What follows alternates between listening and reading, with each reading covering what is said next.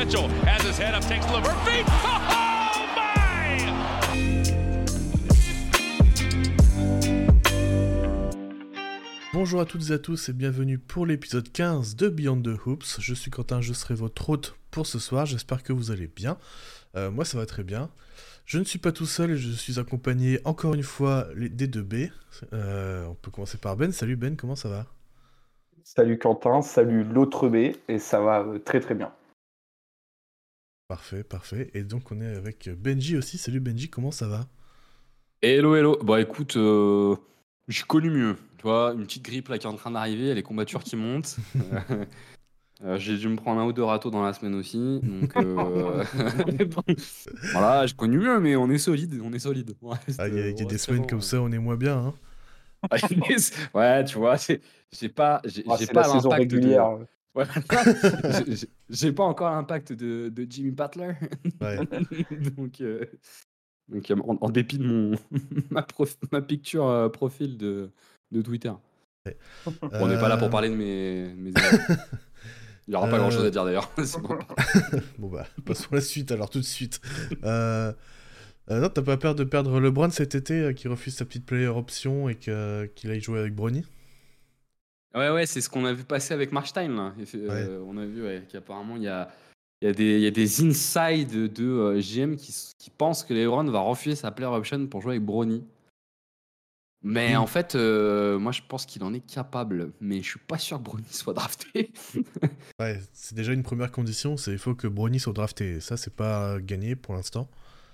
En Mais, fait, je- euh, je pense que, que les franchises NBA, euh, pour avoir les Brown James, surtout si c'est genre sur une mid-level, alors ils en parlent pas hein, de la mid-level, hein. mais bon, euh, s'il va n'importe où, ça sera pas pour un contrat max. Je, je, je pense pas que c'est pour cette raison. Enfin, je pense que cette raison aurait pu suffire pour qu'il soit drafté, mais il y a quand même le truc avec son cœur. Et alors qu'une équipe euh, NBA prenne le risque de prendre un mec euh, qui a eu un malaise un peu important quand même, hein, qu'il a mis à l'arrêt quelques mois, ça j'ai un peu plus de doutes quand même. Après, je, je crois vraiment que LeBron, qui est toujours dans une volonté d'écrire sa propre histoire, ce truc-là, ça le fait trop kiffer et qu'il est prêt à peu près à tout pour le faire ce truc-là. Bah, je suis, d'accord, et surtout, euh, dans les faits, même si, euh, je, je souhaite pas, hein, mais euh, Brony a un souci euh, plus important. euh, Mais Merci Au de le préciser.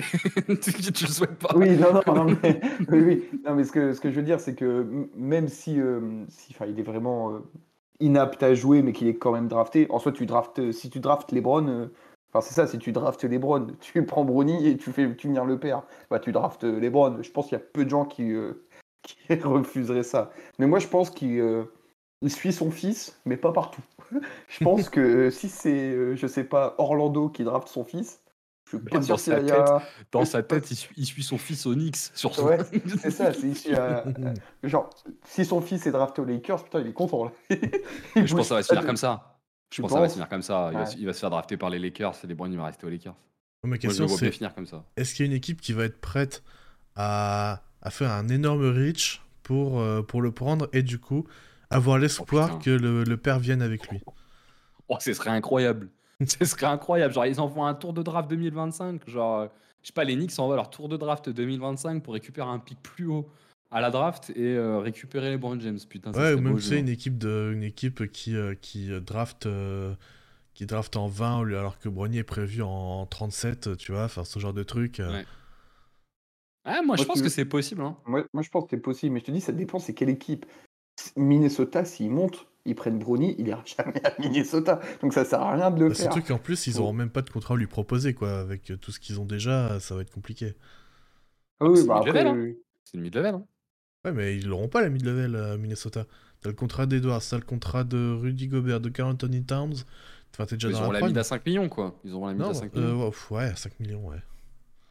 Le Browns va prendre à 5 5 millions, même jouer 40 son ans. fils. euh. Ah, mais euh, Oh bah oui, je pense qu'il en fera pas une question d'argent. Enfin, putain, c'est- Ouais. enfin, remarque, c'est un américain, il peut. ouais. t'es un gros businessman, donc euh, bon. Non, mais surtout qu'en plus, si, non, enfin, au-delà de ça, on rigole, mais si t'enlèves la player option et que tu vas dans un petit marché, bon, après, c'est les Brown James, tu me diras, petit marché, pas petit marché. Sur son bis, je suis pas sûr que ça c'est beaucoup d'influence, mais bon. Mais c'est marrant. C'est marrant en Ouais. tout cas. la On fin de carrière à Indiana, ça va être marrant. Imagine à Détroit. Non, mais t'imagines. Comme, comme sur notre. D'ailleurs, vous pouvez regarder sur le replay de notre Twitch, euh, où les Browns finit à Détroit, euh, le Twitch, euh, parce qu'on Ah oui, pour c'est vrai. Je suis absolument pas clair. Pour compléter euh, le podcast qu'on a fait sur les Knicks, vous pouvez retrouver sur notre chaîne Twitch hein, le replay euh, de notre rebuild sur Touquet sur, euh, sur les Knicks, qui a dû durer 4 heures. Et vous verrez si on a réussi à donner une bague à, à Jalen Bronson et à un autre joueur incroyable, Quentin, autre joueur phénoménal qui est venu aux Knicks. et LeBron finit à Détroit sa carrière lâchement. il, les emmène en play-in. Il les emmène en play-in quand même. Oh, bah, Bravo, grand seigneur. bon, allez. passons, au, podcast, au sujet du jour. Alors, on a deux sujets. Alors, cette semaine, on fera pas les matchs de la semaine, mais les trades de la semaine. On discutera de quelques trades qu'il y a eu euh, à la deadline euh, la semaine dernière. Euh, jeudi dernier, c'est bien ça. Et puis, on discutera après des Clippers. on parlera en long en large de la franchise de Los Angeles la première ou la deuxième, je vous laisse juger selon de qui vous êtes fan. Euh, bah, je vous propose de commencer tout de suite avec les trades. Benji, tu voulais nous parler, toi, de euh, Dallas. Exactement, parce que euh, parmi la grande flopée de trades qu'on a eu effectivement à la trade deadline, moi, les trades qu'ont fait les Mavericks m'ont beaucoup plu. pour rappel, ils sont allés chercher euh, Daniel Gafford contre un premier tour de draft, euh, j'ai un petit doute, je crois que c'est 2027 ou 2024, j'ai un petit 2027. doute, je peux vérifier. C'est 2027 et, euh, et, Holmes qui jouait quasiment, enfin qui jouait peu, qui avait un rôle insignifiant à Dallas. ce qui est quand même une, bonne prise de risque. Daniel Gafford, qui de même mémoire est un second tour de draft, qui donc est récupéré, enfin est échangé par les Wizards contre un premier tour de draft à venir. Et puis 2027, c'est en trois ans. Hein, il y a un monde où Kairi sera plus là, euh, peut-être, et voir euh, Doncic sera pas là. Donc, euh, c'est quand même un, gros pari que font les Mavs. Mais ils vont chercher un joueur que j'adore, Daniel Gafford. On reviendra dans le détail après. Et ils sont allés chercher, chercher pardon, un autre joueur tout aussi intéressant, PJ Washington. qui sont allés chercher contre Grant Williams, Seth Curry et un tour de draft de 2027 également, je crois je crois que Daniel Gafford, c'est 2024, Quentin, et il me semble que, ah Washington, c'est 2027. Donc, ils ont lâché deux premiers tours de draft quand même, ce qui est assez euh, impressionnant pour aller euh, récupérer euh, ces deux joueurs-là. D'ailleurs, on y reviendra tout au long du podcast, mais il y a quand même eu pas mal de premiers tours de draft 2024 qui ont été lâchés. en fait, 2024, il, est, il vient du Thunder parce que les Mavs n'ont pas leur pick de 2024. Il est, il est, à, New York, ouais, à New York, c'est ça. Protégé top 10. Protégé, ouais. Et du coup, euh, en fait, ils sont allés chercher, euh, ouais, ils sont allés chercher un pic au Thunder et ils ont changé des, euh, des protections, je crois, sur un autre pic qui doivent au Thunder. Enfin, c'est bon, le Thunder, Sam Presti est le roi des pics, donc. Ce qui est bien d'ailleurs dans l'équipe de Q-Basket, qui est bien dans l'équipe de Q-Basket, c'est quand vous y comprenez rien au trade, et notamment au trade de tour de draft, vous avez juste à aller voir Quentin. Et Quentin vous explique tout clairement, et toi à la fin, tu es là, tu fais ça a l'air très clair dans la tête de Quanta, ça l'est un peu plus dans la mienne. Ça, ça l'est pas toujours, hein, je te rassure, ça l'est pas toujours. Hein. Quand il y a des. En tout cas, en tout cas, il y, a un, il y a un premier tour de draft 2024 qui est parti contre Daniel Gafford et on verra quand on fera notre grande liste. Mais j'ai l'impression qu'il y a pas mal de premiers tours de draft. Il y a les Raptors aussi qui ont lâché leur premier tour de draft contre Olinik et Abadji. Et moi, j'ai l'impression dans les trades qui arrivent que vraiment la draft qui arrive, elle baisse en valeur, elle baisse en valeur, elle baisse en valeur et qu'on n'hésite pas euh, à traiter des joueurs. On sait que c'est une draft qui arrive qui n'est pas très importante. Enfin bon, c'est pas le sujet euh, du jour. Je vous propose qu'on commence par euh, Gafford. L'arrivée de Gafford, qui dans le monde analytique est quand même un joueur hyper apprécié. Daniel Gafford, qui était le pivot des Washington Wizards, et en rajoutant Gafford à la liste, eh ben, Dallas s'offre une, super rotation au poste de pivot sur la combinaison pick and roll, puisqu'ils avaient déjà Blake Lively, qui était un peu la révélation de ce début de saison. Et avec Gafford, oh, putain, je le, je le, fais toutes les semaines. Blake Lively, elle était au Super Bowl hier soir. Regardez. C'est vrai euh, dans les Super Bowl hier soir. pas mal, pas mal, euh, Blake. Si tu veux 06, n'hésite pas à m'appeler. Euh, n'importe qui d'ailleurs. et donc Derek Lively, qui, qui, qui, était déjà plutôt pas mal. Et je pense qu'ils viennent prendre un joueur qui est au-dessus de lui aujourd'hui avec Gafford. Et en tout cas, on aura toujours sur le terrain maintenant à Dallas un très bon joueur de finition de pick and roll. Gafford qui tournait à 11,8 rebonds de moyenne à 68% d'efficacité au tir. C'était une des meilleures efficacités au tir de la ligue. Et dans un style qui est pas compliqué évidemment, sinon on n'est pas à 66%, mais qui n'est pas non plus le plus simple de la ligue. C'est vraiment un très bon joueur de pick and roll, extrêmement véloce, bon joueur aussi de transition. euh, qui arrive à s'impliquer dans les transitions pour terminer. Et en plus, il leur apporte ce qui leur manquait, c'est quand même un peu de protection de cercle.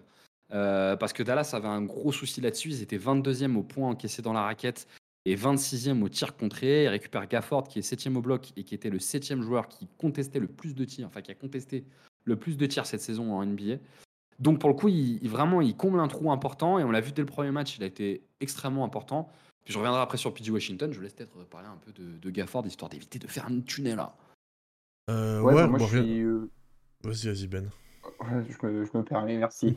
euh, non, je suis, je suis, je suis totalement d'accord. C'est, en fait, on voit euh, en claquant quand même plusieurs tours de draft, comme tu, comme tu l'as dit, on voit que c'est une équipe qui sait qu'ils ont une pépite entre leurs mains et ils veulent tout faire pour la, pour la conserver et l'entourer du mieux possible. Et ça, c'est ultra intéressant parce que que ça réussisse ou que ça réussisse pas cette saison, au moins, bah, quand, arriveront les discussions, que ce soit cet été ou plus tard avec euh, Lucas, bah, ils diront Bon, euh, mon gars, euh, tu vois bien qu'on a quand même fait pas mal d'efforts pour toi. On t'a amené, comme tu l'as dit, peut-être l'un des pivots les plus cohérents pour jouer à côté du duo Lucas Kairi. Donc, donc voilà, toi aussi, tu peux faire un effort. Donc c'est vrai que c'est ultra intéressant. Tu l'as dit, tu hypothèques peut-être un petit peu ton avenir avec le tour de draft envoyé. Mais bon, quand, quand dans l'optique de Dallas, tu es dans l'idée de conserver ton site 10-15 ans, euh, tes tours de draft, c'est pas ta priorité normalement. Donc, euh, donc c'est très très intéressant. Et oui, ça amène en plus euh, une rotation sur un poste. Enfin, Lively était bon, enfin, est même bon. Mais quand tu vas arriver dans des joutes de playoffs, avoir un pivot qui était réputé comme n'étant pas prêt pour la NBA au début de la saison, bah, tu bien content de l'avoir en backup et pas en, pas en titu, parce qu'il pourra jouer quand même ses minutes, et tu auras l'expérience de Gafford devant. Donc, euh, donc franchement, non, non, une très, très bonne acquisition. J'ai rien de plus vraiment à ajouter, juste, euh, bah, je pense qu'ils auraient pu aller le chercher avant, mais, euh, mais ouais, c'est vraiment le profil type qui correspond très bien à Dallas et à leur effectif actuel. Et en plus, pour le coup, ils l'ont vraiment pour, pour pas grand chose, quoi. Rich plus un pic qui va être un pic euh, entre 25 et 30. Bon, ça va, pas, tu perds pas euh, grand chose non plus, quoi. Bah, tu, tu dis, ils, ils, auraient pu le récupérer avant, peut-être, mais ils ont peut-être attendu parce qu'ils savaient que ça allait baisser comme ça, quoi. Tu vois, peut-être. Si tu devais rajouter un truc, euh, autant attendre un mois de plus ou trois semaines de plus et tu te retrouves à donner un joueur que tu n'utilises pas et un pic, non. Je vais pas dire que tu t'en fous, mais quasiment, quoi. Ouais, complètement. Sachant qu'il est à des niveaux d'efficacité très élevés, hein. il est 93e pourcentile à l'efficacité euh, cette saison sur son poste, c'est son plus bas en carrière. Et en étant à Washington. Voilà, exactement. en ayant jamais joué avec des top joueurs de pick and roll, quoi. Ouais, après, c'est un joueur euh. qui, quand même, qui, tire très peu. Et enfin, l'efficacité, oui, c'est, elle est très haute, mais c'est parce qu'il tire très peu. Et c'est beaucoup de dunk et de lay-up euh, tout cuit, quoi. Donc, c'est pas un joueur qui. Oui, oui, bien sûr, mais il a quand même. Oui, c'est un très bon finisseur. Un peu son volume. Ouais, voilà, il peut monter un, peu son volume avec son profil. Ça a déjà euh, commencé, les, les, un ou, enfin, le premier ou les deux premiers matchs. excellent. Euh, excellent. Son premier match est excellent. Son premier match est vraiment excellent. Il apporte tout ce qu'on attend de lui.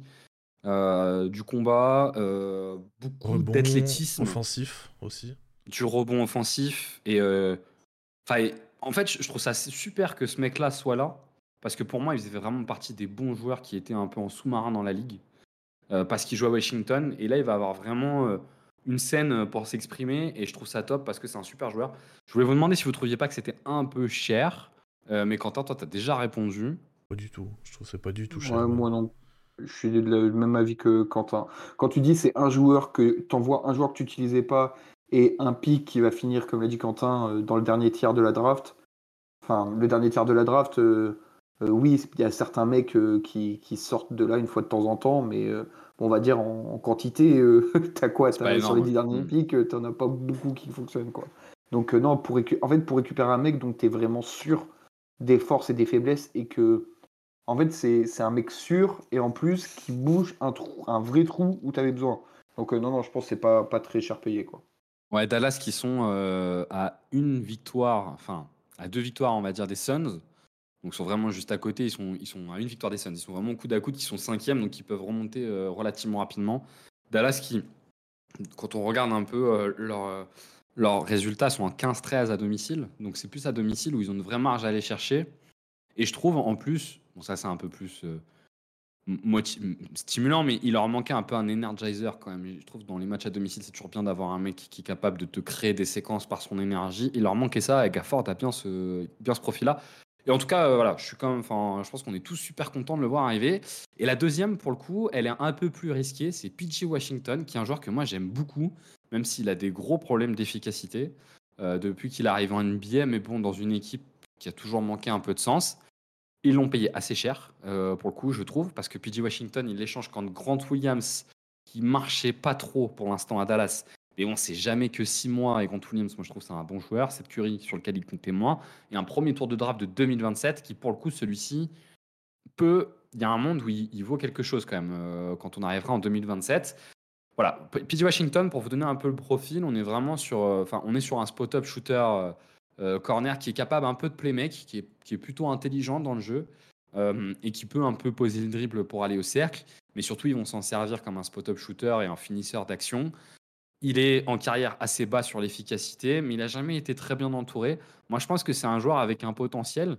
Il faut vraiment que son efficacité maintenant monte au shoot en jouant aux côtés de Kyrie et de Lucas pour, pour confirmer un peu euh, le bon a priori pour certains. Il a quand même trois ans de contrat, donc c'est un investissement voilà, sur les trois prochaines années. Tourne à 32% à 3 points, c'est un peu bas, 14,5 rebonds. Moi, je trouve que c'est un bon ajout parce qu'au poste 4, ils avaient. Euh, ils, avaient, ils ont. Euh, le 55, là, le dunker, Derrick Jones Jr. Euh, qui est un bon joueur, mais je trouve ça intéressant qu'ils ajoutent un shooter en fait au poste 4. Ça leur manquait un peu, avec un peu de taille quand même, parce que du coup, ils le faisaient sur certaines séquences, mais en jouant très très petit. Et je trouve que là encore, ils comblent un trou et que c'est assez intéressant. Je sais pas ce que vous en pensez, euh, Quentin, je sais pas ce que tu en penses, toi. Euh, ouais, moi je, suis un peu dubitatif. Enfin, j'aime bien le joueur. Grant Williams, ça marchait pas, mais je pense que. C'est peut-être un peu dommage d'avoir abandonné le projet aussitôt même si je comprends leur idée.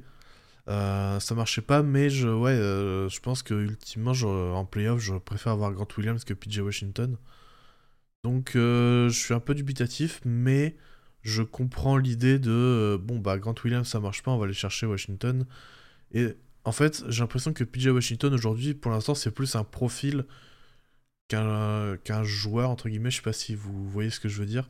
Mais en gros, c'est le profil du 4 un peu moderne qui peut euh, faire un peu de passe, qui peut, euh, qui peut shooter, qui peut, euh, qui peut poser deux dribbles pour attaquer un close-out par exemple, qui peut un peu défendre. Mais j'ai l'impression que pour l'instant, il n'a pas, il a pas montré ça à un assez haut niveau. Et du coup, c'est plus un profil plus qu'un joueur. que, que ce joueur-là, quoi. C'est. Enfin, je, ne sais pas si c'est oui, compréhensible, mais pour le coup, tu es d'accord avec moi que c'est un peu cher. C'est-à-dire lâcher un premier tour de draft et Grant Williams, qui effectivement n'a pas marché, mais sur un temps court. Le, tour de draft, ça me gêne pas tant que ça, parce que 2027, c'est dans trois drafts. Euh, si euh, Luca reste, il n'y a pas de raison que ce soit un pic loterie, tu vois. Ouais, Washington, hein, pour euh, vous, vous situer un peu, il était euh, à 33% en catch and shoot à 3 points cette saison, ce qui est quand même assez bas pour le coup. Donc il prenait pas non plus tant de pull-up que ça à 3 points. Hein. C'était quand, même déjà un genre de catch and shoot. Et notamment, surtout, il était à 38% sur les wide open, donc vraiment avec personne. Mais même sur les open, il descendait à 26. Donc on est sur un gars qu'on ne peut pas, à 38%, on ne peut pas ne pas le respecter. Donc il va apporter un minimum de spacing, ils ont quand même vraiment besoin que son efficacité monte un peu. Toi, Ben, je sais pas ce que tu en penses de, de PG Washington.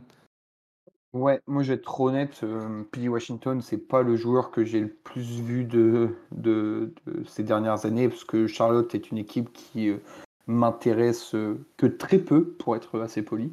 Donc, je, suis, mais je, suis plutôt d'accord avec vous. Autant on disait pour Gafford que je peux envie de dire que c'était pas gratuit, parce que tu as quand même un tour de draft, mais le trade semblait assez évident.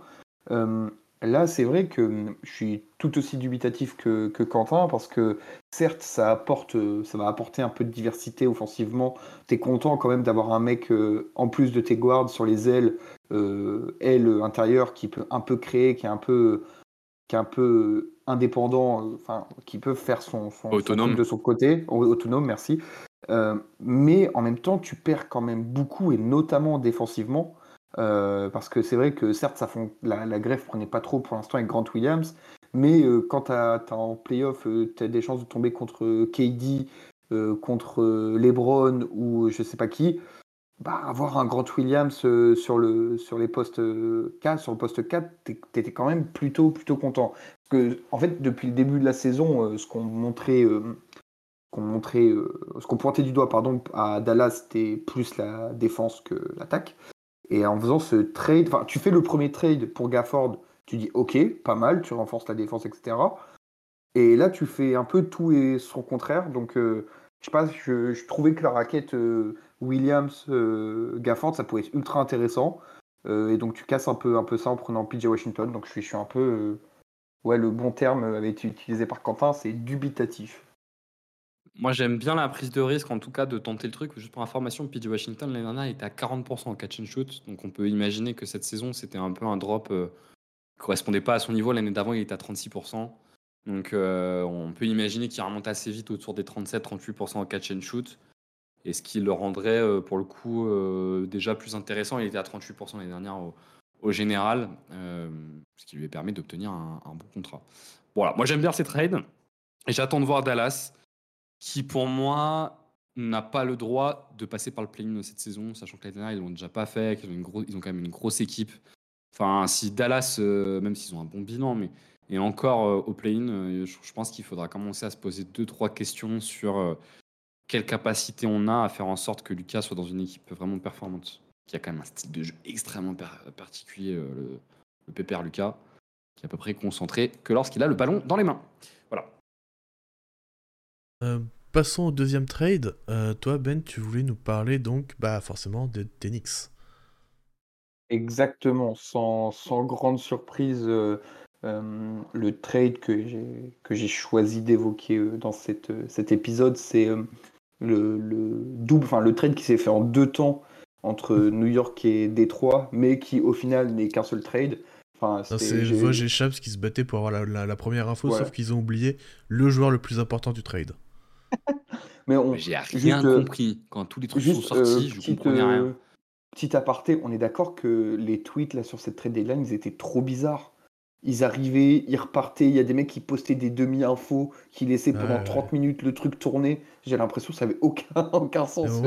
Il y a un moment, ils se sont trompés aussi. Ils ont mis que Dennis Smith Jr. était tradé. Mais et en fait, c'était pas lui. Et Dennis Smith Jr. lui disait, il a raconté l'anecdote que lui, il a les notifications aussi de Vosges et Shams sur son téléphone. Et qu'il a vu ça. Et s'est dit, oh merde. Et juste après, le GM l'a appelé et il s'est dit, euh, ah bah merde, je suis tradé. Là, il va me l'annoncer du coup. Et en fait, non, le, il lui a dit non, non c'est une erreur, t'inquiète, tu restes. on a quand, même, on a quand même eu le Wash qui a fait, euh, je crois, après 4 ou 5 tweets sur Fontecchio. On va partir sur une trade deadline de merde hein, pour que Woj envoie 5 tweets sur Fontecchio. c'est vraiment que ça Enfin, je crois que c'est, je sais plus c'est pour quel trade, mais je crois que c'est celui de Gafford où il y a eu un tweet en disant ouais, ça se rapproche de Gafford à Dallas plus de tweets pendant deux heures. plus personne ne savait où ça en était. Et à 10 minutes de la fin, quelqu'un fait Ah oui, en fait, c'était. Oui, c'est parce qu'en parce qu'en fait, il cherchait justement, Dallas cherchait euh, un pic à envoyer. Il y avait un problème sur le pic, ouais. Il fallait qu'il trouve les pics. Les gars, euh, bref. Eh Donc, bref, euh, le, le, trade de New York entre New York et Détroit s'est fait en, en deux temps. Et donc, le, le, final, c'est que Fournier, Grimes et deux seconds tours de draft vont à Détroit contre Alec Burks et euh, Boyan. Non, si, non, Bogdan. Boyan. Bogdan, Bogdanovic. Non, Boyan. Non, Boyan. Bogdan, c'est Bogdan. Non, c'est Boyan. C'est piffé pas, faut aussi les deux là. C'est Boyan hein, qui attend pour moi. Boyan. Ouais, Boyan. Bref, le, pas, le, pas le mec d'Atlanta, celui de Détroit. Et euh, donc, euh, alors, on va commencer simplement juste avec euh, vraiment deux mots Détroit. Euh, bah, je pense qu'il fallait qu'ils se débarrassent. Enfin, c'est plutôt intéressant pour eux. Ils récupèrent un, comment dire, un, contrat expirant. Euh, qui, enfin, dans six mois, Fournier il est libre. Ils récupèrent un jeune qui peut potentiellement être quelqu'un d'une rotation importante en la personne de Grimes sur les postes 3, enfin sur le poste 3 vraiment. Ils ont énormément bougé hein, des trois la, la trade deadline, on viendra après dessus, mais ils ont énormément bougé. Hein. Donc, euh, donc euh, voilà, c'était un bon move pour eux, je pense. Et du côté new-yorkais, euh, on en parlait donc dans l'épisode qui était sur New York, c'était il y a deux semaines, trois semaines, deux trois semaines. On se demandait ce qu'ils allaient faire pour la trade deadline, trade deadline pardon.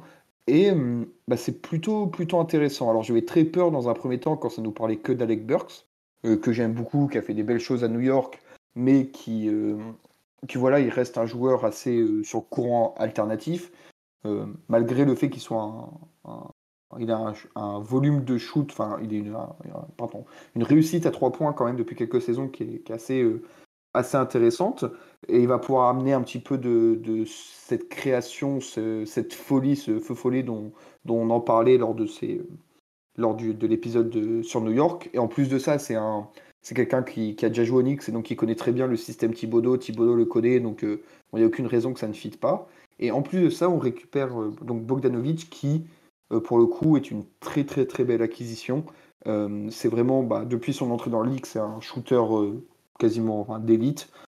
c'est exactement ce qui, ce qui, vais pas dire ce qui nous manquait parce qu'on avait déjà des très bons shooters, mais c'est une, une arme de plus pour, pour bah, je pense qu'il va être sur le banc, donc pour le banc, banc new-yorkais.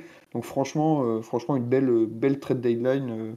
je suis bien content, même si le départ de Grimes moi, ça fait un petit, petit pincement au cœur, parce que c'est le dernier des jeunes qu'on avait drafté euh, avec euh, Topin, Quickly et Barrett.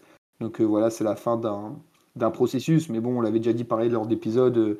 Euh, Thibodeau, c'est pas quelqu'un qui aime beaucoup les jeunes, il préfère les joueurs assez âgés, avec pas mal d'expérience, donc ça rentrait dans le, dans le, dans le processus. Et je trouve que autant on n'a pas forcément très bien, par exemple, très bien trade Topin, euh, même Quickly, je n'étais pas très satisfait, alors que Anunobi est, franchement au, niveau. Mais là, je pense que pour Grimes, on a, eu ce qu'on pouvait avoir, donc euh, je suis plutôt satisfait. Ouais, je trouve que Bogdanovic apporte aussi une bonne diversité parce que Burks, c'est quand même un peu dans le profil des Josh Hart, euh, des DiVincenzo, tout ça.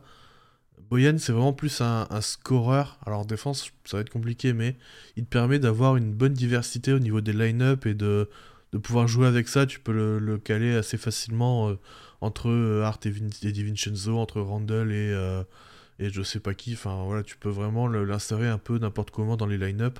Et c'est un joueur qui sera efficace et qui pourra scorer soit, soit en tant que finisseur, soit indépendamment, tout court quoi. Moi je, hmm, je suis un peu partagé. Je suis un peu partagé parce que c'est vraiment un trade win now. Comme si les Knicks était capable de gagner le titre. Euh, or, je suis je suis pas convaincu qu'avec l'effectif actuel, ils sont capables. Ils vont chercher Bogdanovic qui a 35 ans. Euh, j'adore Bogdanovic avec Burks. Je suis moins fan, même s'il a laissé une bonne image à New York pour le coup. Je pense qu'un de ses meilleurs passages en carrière, c'est à New York. Euh, mais Bogdanovic, j'adore, mais voilà, je suis un peu étonné. Je, sais pas, je, je, sais pas trop quoi en penser. Moi, j'aurais bien aimé que les Knicks plutôt se servent de leur premier tour de draft qu'ils ont un peu à droite à gauche pour aller chercher un peu plus. Tu vas chercher Bogdanovic qui, euh, Quentin a tout dit, je ne vais pas répéter, mais va te permettre d'avoir des line-up différentes et de très bien transposer au playoff. Il n'y a pas trop d'inquiétude autour de Bogdanovic, ça va être un joueur fiable. Il sort d'une saison l'année dernière où il a été euh, parmi les joueurs les plus efficaces de la ligue, euh, dans une équipe de merde et dans un registre auquel on l'attendait pas et où il a montré qu'il était capable d'être autonome. Et pour le coup, quand il était à Utah, il avait bien montré sa capacité à être fort en ayant des rôles importants. Alors après, il a quand même 35 ans, faut voir euh, à quel point ça l'impacte. Il a été, me semble, de mémoire pas mal blessé cette saison. Ce qui, a fait qu'on n'a pas trop trop pu le voir, mais c'est un, bon recrutement. effectivement, avec la Burks, tu as ce pétard ambulant. J'aurais préféré un profil, euh, enfin moi j'en avais déjà parlé, mais j'aurais préféré un profil un peu plus jeune, un peu plus meneur de jeu, pour compléter tout ça, quitte à lâcher un peu des tours de draft. On avait parlé de Jordan Poole, on avait parlé de Malcolm Brogdon, euh, qui à mon sens aurait un peu plus collé. Voilà. Euh, après, Bogdanovic, c'est un super joueur, hein. il n'y a pas de doute. Hein. Bah moi, je trouve que en fait, je suis d'accord avec toi. En fait, je suis d'accord avec toi, mais ce que tu dis, c'est un peu, comment dire, ce que, toi tu vois comme une critique, moi je le vois, enfin, critique un point un peu négatif. Moi, je le vois de façon positive. Je me dis, le marché peut-être n'était pas, n'était pas suffisamment ouvert pour, pour griller tes cartouches sur un joueur dont tu dont voulais pas, ce qu'auraient pu faire les Knicks euh, et ce que faisaient les Knicks à certains moments de, de, leur histoire. Donc là, tu renforces un petit peu intelligemment en lâchant quasiment rien, parce que comme on l'a dit, Grimes était plus dans les plans de Thibodeau. Fournier, ça fait bien longtemps qu'il n'était plus, et tu perds deux secondes tours de, euh, deux secondes tours de draft.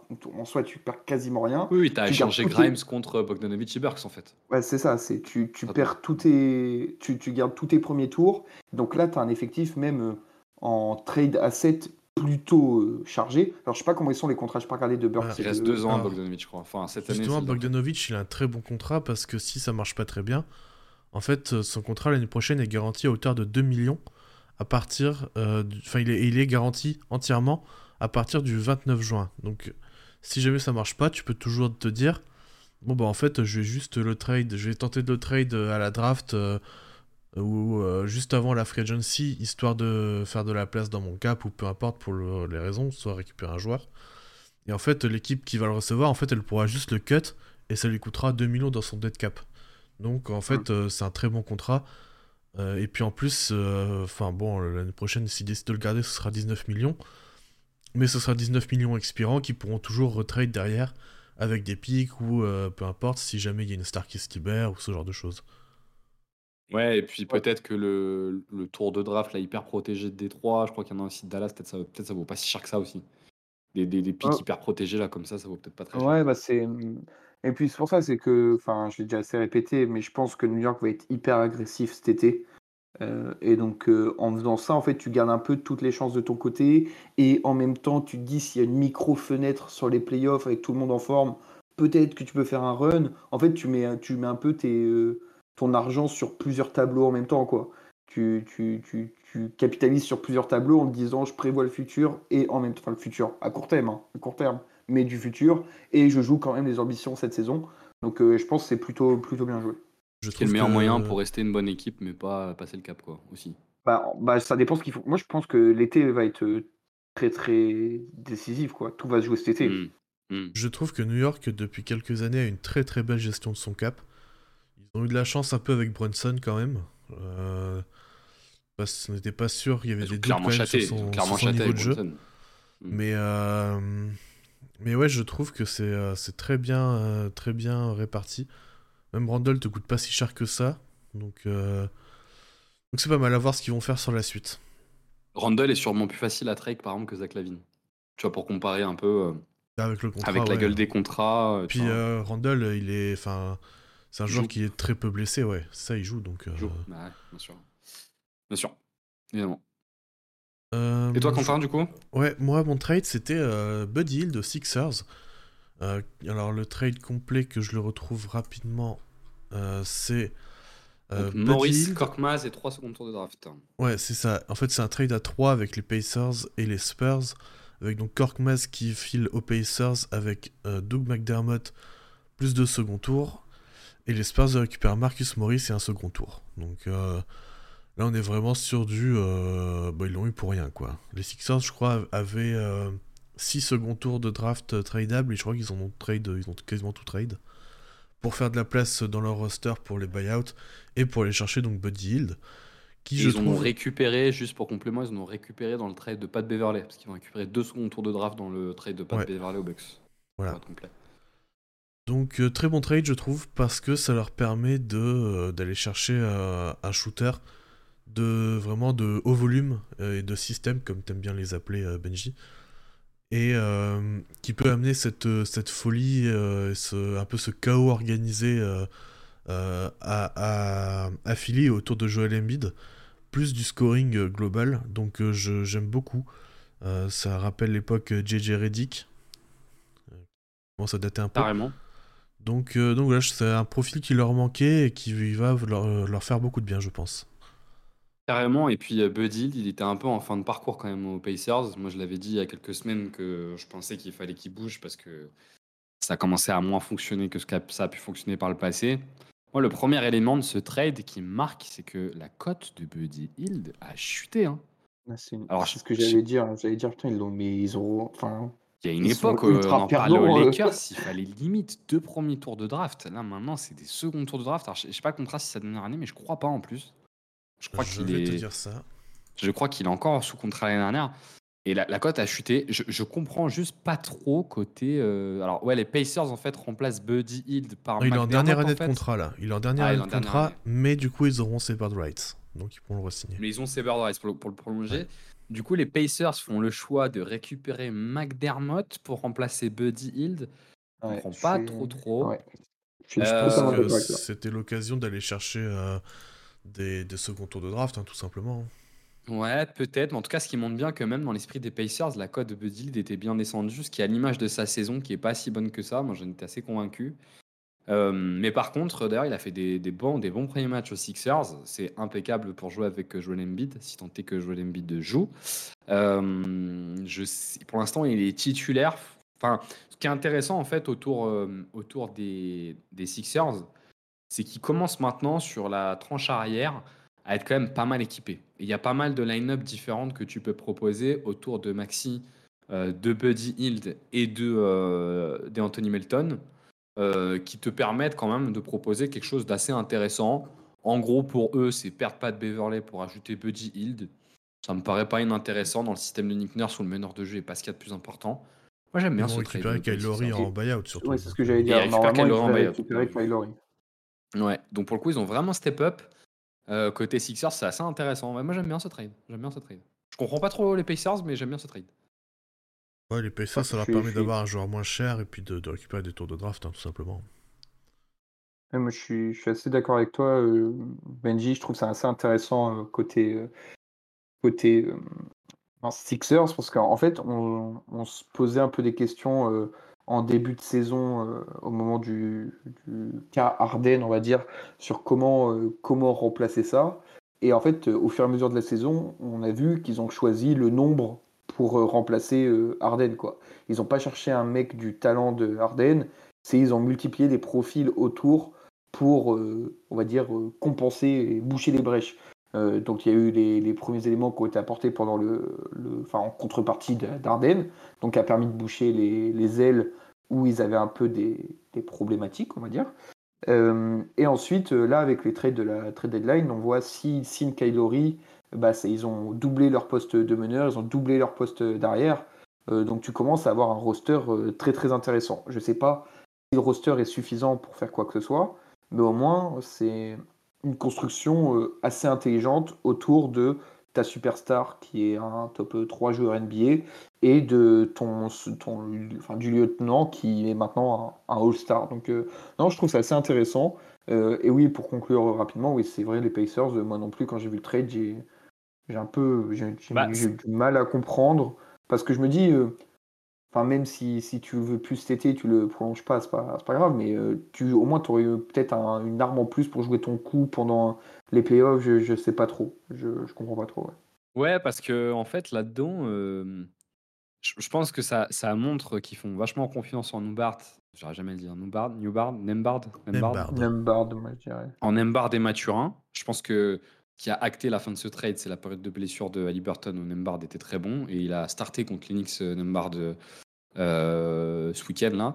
Euh, donc peut-être qu'il va continuer à starter. Mathurin, on sait qu'ils ont vachement confiance en lui et qu'ils vont vouloir le continuer à voir. Mais McDermott, je sais même pas s'il va avoir tant de temps de jeu que ça parce que sur son profil, enfin c'est pas son profil, mais sur son poste, ils font déjà jouer Jackson. Il y a Bon, il y a Topin, il y a Nesmith, tu vois. Enfin, je, je sais même pas si McDermott va avoir tant de jeux que ça. J'ai vraiment l'impression que c'est juste qu'ils se sont débarrassés de Buddy quoi. Ce qui, moi, c'est- m'étonne un poil. C'est un, peu ça, et puis le- enfin, pour moi, c'est vraiment. euh, ouais, tu vas chercher un peu une downgrade que tu vas payer moins cher, tu récupères tes tours de draft, et puis voilà, t'es content, quoi.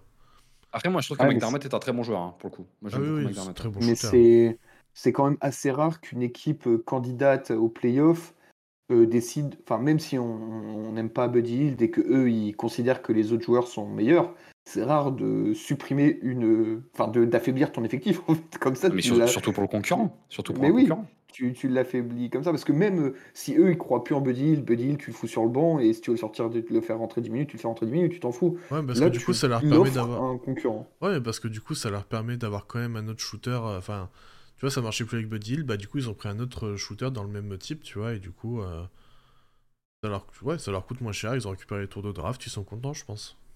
Si t'es déjà nul en défense, ils seront encore plus nuls. Parce que McDermott. euh, Buddy Hield de McDermott, ça catastrophe. change pas grand chose, ouais. Et McDermott, c'est un attaquant fabuleux, mais putain, en défense, McDermott, c'est vraiment, vraiment très compliqué. hein. Non mais, non mais tu vois, quitte à, à- tu l'envoies, comment dire, à, à Philly, essaye de gratter le Beverly dans l'histoire, tu vois, histoire de, de rajouter mais la un défense, ils ont je, pense, euh, je pense que ça les intéressait même pas. Non, non, pour moi, c'était vraiment. euh, Parce que Korkmaz, tu vois, ils l'ont récupéré aussi, mais ils l'ont coupé, tu vois, donc. euh, Non, moi, c'est un, un move à moitié financier, et. Parce que, attends, McDermott, je regarde son McDermott, contrat. il est à 7-8, je crois, de mémoire. Il est à 7-8. Donc, Ouais, euh, mais c'est bon. sur. euh, Enfin, il, après, a je 13 suis millions. pas, euh, je- il a 13 millions, il est 13, expirant aussi. Je suis Ouais, pas propriétaire euh, d'une franchise, mais euh, jouer les finances quand t'es comme ça, hein, quand t'as drafté pour Siakam. euh, Après, après, ce qui est peut-être aussi. euh, voilà, ils sont peut-être aussi conscients qu'ils vont pas jouer le titre cette année, tout simplement. Ce qui, ce qui est assez lucide. Ouais, je, je te dis, ça permet juste de récupérer des assets de draft qui vont leur permettre euh, d'assets, ouais. Qui vont leur permettre de faire peut-être un trade plus tard. euh. C'est vraiment un, un move, un Ouais. move d'asset en fait qu'ils ont fait pour moi. J'entends, je valide pas trop, mais j'entends. Je vous fais pêle-mêle euh, les derniers transferts qu'on a, qu'on a eu. Et on peut Euh, faire ça rapidement. Un, Allez, un peu le tour. Vous me dites un mot, on essaie d'aller un peu vite. Euh, Gordon Hayward euh, à OKC. Bien, pas bien. Pas mal, mais j'aurais préféré donner sa chance à Michic. Ouais, moi je trouve qu'ils perdent lourd dans la balance et que pour le coup, j'aime beaucoup le transfert côté Hornets, vu que les Hornets récupèrent Treman, Bertans et Misic. Et je pense, et deux premiers tours de draft. Euh, deux secondes tours de draft, pardon, deux secondes tours de draft. Euh, je trouve que c'est super intéressant pour les Hornets ce, trade, j'aime beaucoup. Euh, tu vois, tu perds Washington, tu remets Bertans à la place. Bah j'aime bien. T'as Misic, tu te lock un peu ton backup meneur euh, pour, euh, pour la Melo Ball. Et on a vu Misic dans son premier match, bah, qu'il est excellent. Très très fort. Très très fort. Bah, il est monstrueux. Moi, je vous le dis depuis le début de saison qu'il faut le faire jouer. Et qu'il joue pas parce qu'à OKC, ils ont des pétards ambulants qui tournent à 45% à 3 points. Mais que si tu leur enlèves leurs 45% à 3 points, Misic, il joue tous les jours. Et euh, Treman, euh, qui avait plus sa chance. à Bon, Treman, je suis moins convaincu, mais qui avait plus sa chance. Enfin, moi, j'aime bien ce trade côté, euh, côté Hornets. Je sais pas ce que t'en penses, toi, Ben, le fait de récupérer ces joueurs-là. Moi, je pense que les, enfin, les deux côtés sont satisfaits. Euh, voilà, c'est enfin, en fait, euh, avec le trade de Washington et celui d'Hayward, tu vois dans, dans quelle direction vont, euh, vont Charlotte. Ils reconstruisent, ils répètent un peu tout, ils, voient autour de la mélo. Et comme tu as dit, Misic, c'est un bon, un vétéran backup assez intéressant. Et puis de l'autre côté, je me dis, Hayward, quand même un mec qui est réputé pour être un facilitateur, euh, un, Mm. un vrai gars d'effectif. Et dans un effectif jeune comme ça, des gars comme ça, t'en as jamais trop en fait. T'en as, jamais trop, c'est toujours utile. Tu sais jamais s'il peut. Enfin, il, il fait toujours la bonne passe, il fait toujours le bon décalage, etc. Donc c'est c'est assez intéressant. Et je pense que dans un environnement de playoff où ils vont être euh, sous pression, t'es content d'avoir ce, ce, ce mec-là quand même. Alors oui, je suis d'accord avec toi, c'est assez cher. Mais euh, je pense que vu tout ce qu'ils avaient en, en comment dire en, en asset, euh, t'es- quand tu perds deux premiers tours de draft, Bertans tu t'en fous. En fait, tu perds que Misic quoi, en vrai. Oui, Misic, ça avait pas tant marché que ça. On savait qu'il leur fallait un mec euh, euh, en sortie de banc euh, qui donne un peu d'ordre c'est- et ça va leur c'est au donner. bon. ouais. Problème, c'est Euh, a pas joué a depuis dit- décembre. hein. Je- Hayward Ouais. Ah oui, il jouait plus, ouais. ok, d'accord. Ouais, il Euh, était Olmi blessé, qui a hein. C'était pas, pas- c'est pas- Pardon, je te coupe, mais c'était pas un choix. Oui, oui, oui, il était, il était blessé, ouais. Oleni qui a badgé aux Raptors contre en gros un premier tour de draft. Vous en pensez quoi? Premier tour de draft 2024. Bonne preuve, je trouve, une fois de plus, que la draft 2024 n'a pas beaucoup de valeur. On- En tout cas, les Raptors, euh, on sent qu'ils veulent pas reconstruire par la draft. hein. Ils veulent continuer de mettre Ouais, des bons joueurs et euh, C'est Et bizarre aller en- truc un peu. hein. aller en ce sens. hein. Ouais, j'ai pas trop C'est un peu bizarre. euh, Ouais. Autant le Agabadji, je comprends, tu vois. Même si pour un premier tour, ça- c'est chiant quand même. Mais tu- je, je comprends l'idée de. Enfin, il y a pas mal de franchises qui font ça. Ils ont fait... Détroit, ils ont fait ça pendant un moment. Les mecs qui sont pic haut et qui échouent un peu, tu les récupères et tu tentes de les relancer. Euh, Mais, euh, mais le Olinik, euh, Ouais, c'est un peu cher, ouais, il me semble. Ouais, pour un premier tour de Euh, draft en plus, Dennis Ouais, Schroeder et Young. Putain, je je sais même plus lequel. oui, Dinwiddie, Tra- ouais. Thaddeus, on s'en fout. Schroeder Hornets. Moi j'aime bien, je trouve ça intéressant qu'on nous dit les meilleurs Schroeder que Dinwiddie. Franchement, c'est. On m'en tape complet. ouais, vraiment. Ouais, aux c'est- F tier. Eh Aux ben, Peut-être alors, peut- peut-être un peu plus du coup Dinwiddie aux Lakers. Ah, ça, c'est bien. Bref. Bon, tape aussi. Dans ta aussi, d'accord, ok. Moi non, j'aime bien moi je trouve c'est. Lakers, hein. Ouais, moi aussi j'aime bien. Ouais. Bon, ça te fait pas, ça change pas fondamentalement ta saison, mais euh, tu tentes les petits ajustements, euh, pourquoi pas quoi. À Ouais, et puis derrière, euh, ils ont avec Gab Vincent euh, qui est tout le temps blessé, ils ont pas leur troisième mec euh, sur la ligne arrière derrière Dilo et, et Austin Reeves. Et Dinwiddie, on en- moi j'aime bien Dinwiddie, mais on en pense qu'on veut. Euh, Dinwiddie à 2 millions, ça va. Franchement, Oui, euh, non, mais c'est Ouais. ça, c'est Ça reste c'est toujours bien. le truc des buyouts, c'est que ça risque zéro, quoi. Donc, euh, ouais, oui, euh. enfin, Dinwiddie, ça reste un joueur qui, qui a des contextes dans lesquels il est vraiment impactant. Ça lui est déjà arrivé dans sa carrière, il est pas spécialement vieux, donc je trouve ça, je trouve ça intéressant. Mais Dinwiddie, c'est le profil à te mettre 25 points à 70% en play-in, quoi. c'est du, Ouais, des trucs, le match ouais. qui sort de Ce nulle qu'ils part. avaient hein. avec Lonnie Walker l'année dernière, ils ont plus cette saison. Et ça leur permet de le retrouver.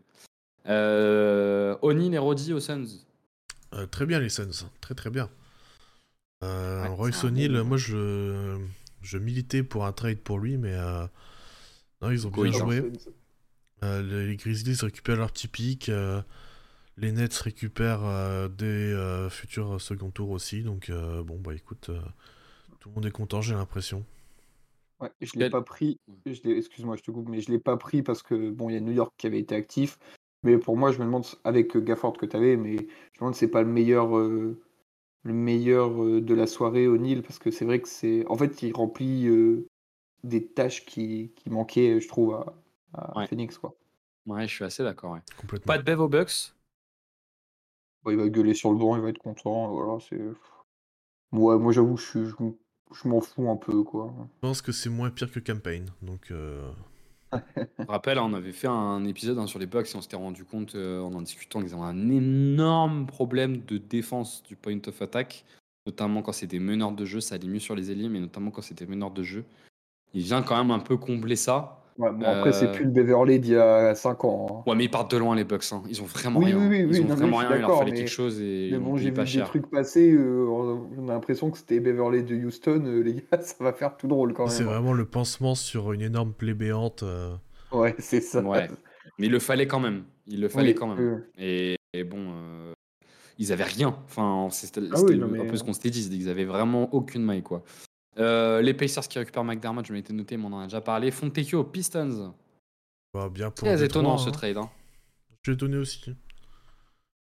Ah, J'ai Ouais, pas moi compris aussi. Utah. Fontecchio, ça marchait très très bien de Fontecchio. Moi, j'ai j'ai pas- j'ai compris aucune des deux équipes, c'est bizarre. parce que- Bah alors visiblement les, les Pistons ils ont l'air de compter sur lui pour le coup parce qu'il a pas qu'un an de contrat il en a plusieurs et ils ont annoncé que ils le voulaient vraiment depuis le Ouais. début et ils l'ont prouvé lors du premier match en lui donnant des minutes il a mis 20 points son record en carrière Euh, ils ont quand même lâché un second tour de draft pour l'avoir donc c'est quand même qu'ils le voulaient. Quand tu lâches un second tour de draft c'est que tu Ils ont lâché le grand Kevin Knox. et le grand Kevin Knox. Mais, Mais par j'ai j'ai contre l'impression qu'il est, pas il compris est Utah. hors timeline.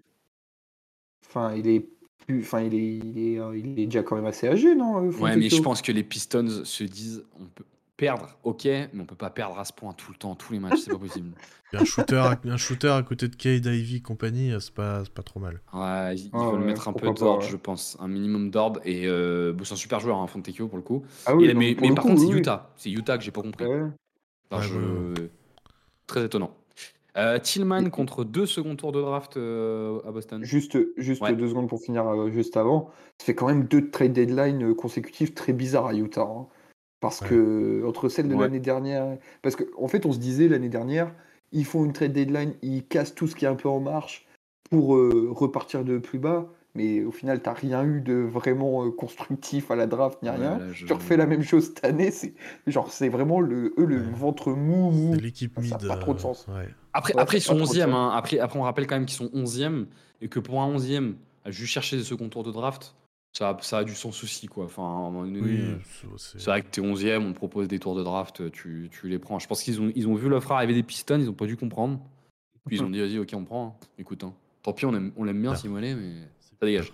Euh, Tillman euh, à Boston contre deux seconds tours de draft. Très bien pour eux, chiant, je pense. Ouais, ça me fait chier. Ouais, c'est chiant. pour- ça casse les. Voilà.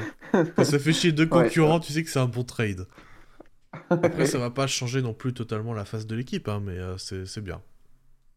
Ouais, je trouve Bah, qu'on surtout- surcote un petit peu cette arrivée, mais même si c'est un bon joueur. Non, hein, moi, j'aime- mais moi, j'aime t'as- beaucoup Tillman. hein.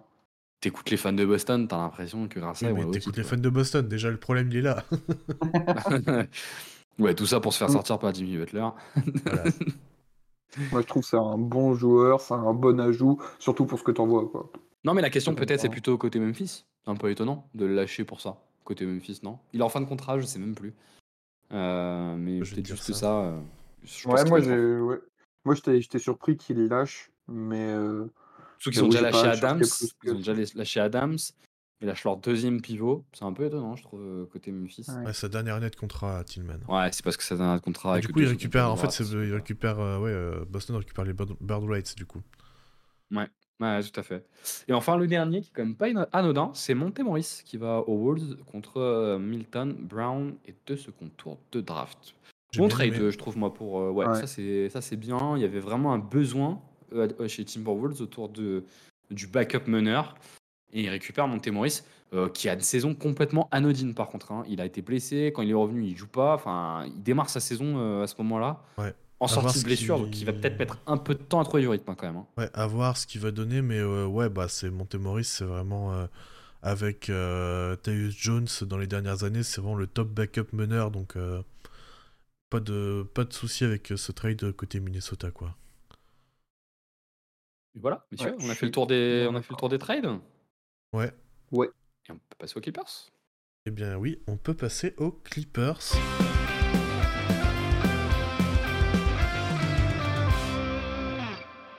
Euh, les Clippers, donc, qui sont, euh, qui sont euh, plutôt très bons. Hein. J'ai plus le classement sous les yeux, mais ils se battent pour la première place.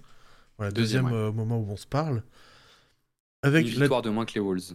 Voilà, avec notamment la deuxième attaque de la ligue. Alors, c'est les chiffres de Cleaning the Glass. Hein. deuxième attaque de la ligue, 121,8 points, points pour cent possession. Septième défense, 113,9 points, points pour cent possession. Et le deuxième différentiel, donc plus 7,9 de net rating ce qui en fait une équipe euh, très solide. Euh, on peut commencer par l'attaque. Euh, moi, ce que j'ai noté, c'est qu'ils ont finalement peu de grosses faiblesses sur les four factors. Donc, les four factors qui sont voilà, les, stats pour juger entre guillemets une équipe. Les stats importantes, donc l'efficacité, les turnovers, le turnover percentage, pourcentage de rebond offensif et les taux de lancer franc finalement, ils ont vraiment que le rebond offensif qui est une faiblesse euh, qui est euh, en dessous de la moyenne. quoi. Comment, comment cette attaque elle fonctionne euh, à, à Los Angeles ben, je peux commencer Ben si tu veux sur un peu le fonctionnement de, cette attaque. quand tu regardes les stats, ça peut nous donner un ordre d'idée. Ils sont dans la moyenne à peu près de partout sur les play types. Le seul play type où ils sont vraiment très hauts parce qu'ils sont premiers, c'est les isolations. Donc c'est une équipe qui joue 12% d'isolation et ils sont à peu près à je crois à 18 ou 20% de pick and roll euh, avec qui se termine par un shoot du porteur de balle. Donc en gros, on est à peu près à une action sur trois qui est une action qui est portée par une superstar qui va soit jouer une isolation, soit qui va se servir d'un pick pour tirer. Donc on a un système offensif qui est très simple, qui est typique des systèmes offensifs de Tyrone Lue, c'est-à-dire qu'il s'appuie sur les joueurs très très forts pour créer les décalages sans système presque, c'est quasiment que du free flow. Et en s'appuyant sur ces décalages-là, euh, on récupère des, tirs ouverts. Ils sont premiers à l'efficacité, euh, enfin premiers au pourcentage à 3 points de la ligue, ça fait de ma part. Ils doivent être 12e, je crois, au nombre de 3 points pris. Euh, et donc voilà, c'est essentiellement comme ça que ça fonctionne, ça fonctionne en attaque. En fait, ils, ont, ils ont quand même dans le prolongement de ça, la tendance à faire assez peu de passes décisives. Hein. Forcément, c'est la conséquence des, du jeu en ISO. Ils sont 22e à l'assist percentage.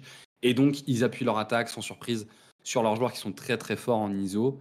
Euh, avec Paul George, James Harden, Kawhi, voire, euh, voire Russell Westbrook aussi, qui en joue quand même pas mal. Euh, et donc, ça se concentre essentiellement là-dessus.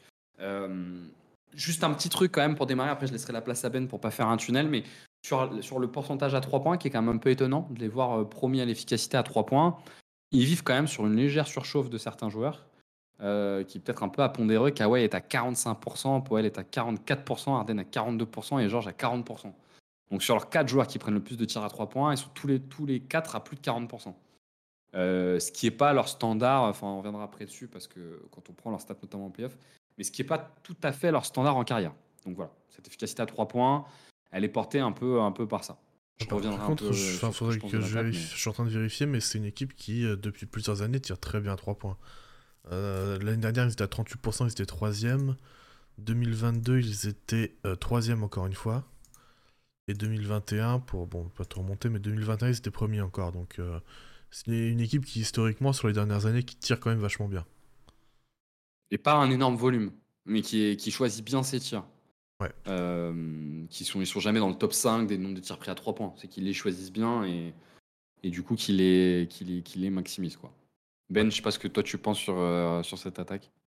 Mmh, alors, heu, bah, je suis je suis plutôt d'accord avec tout ce que tout ce que tu as présenté, enfin, je suis même, heu, totalement d'accord.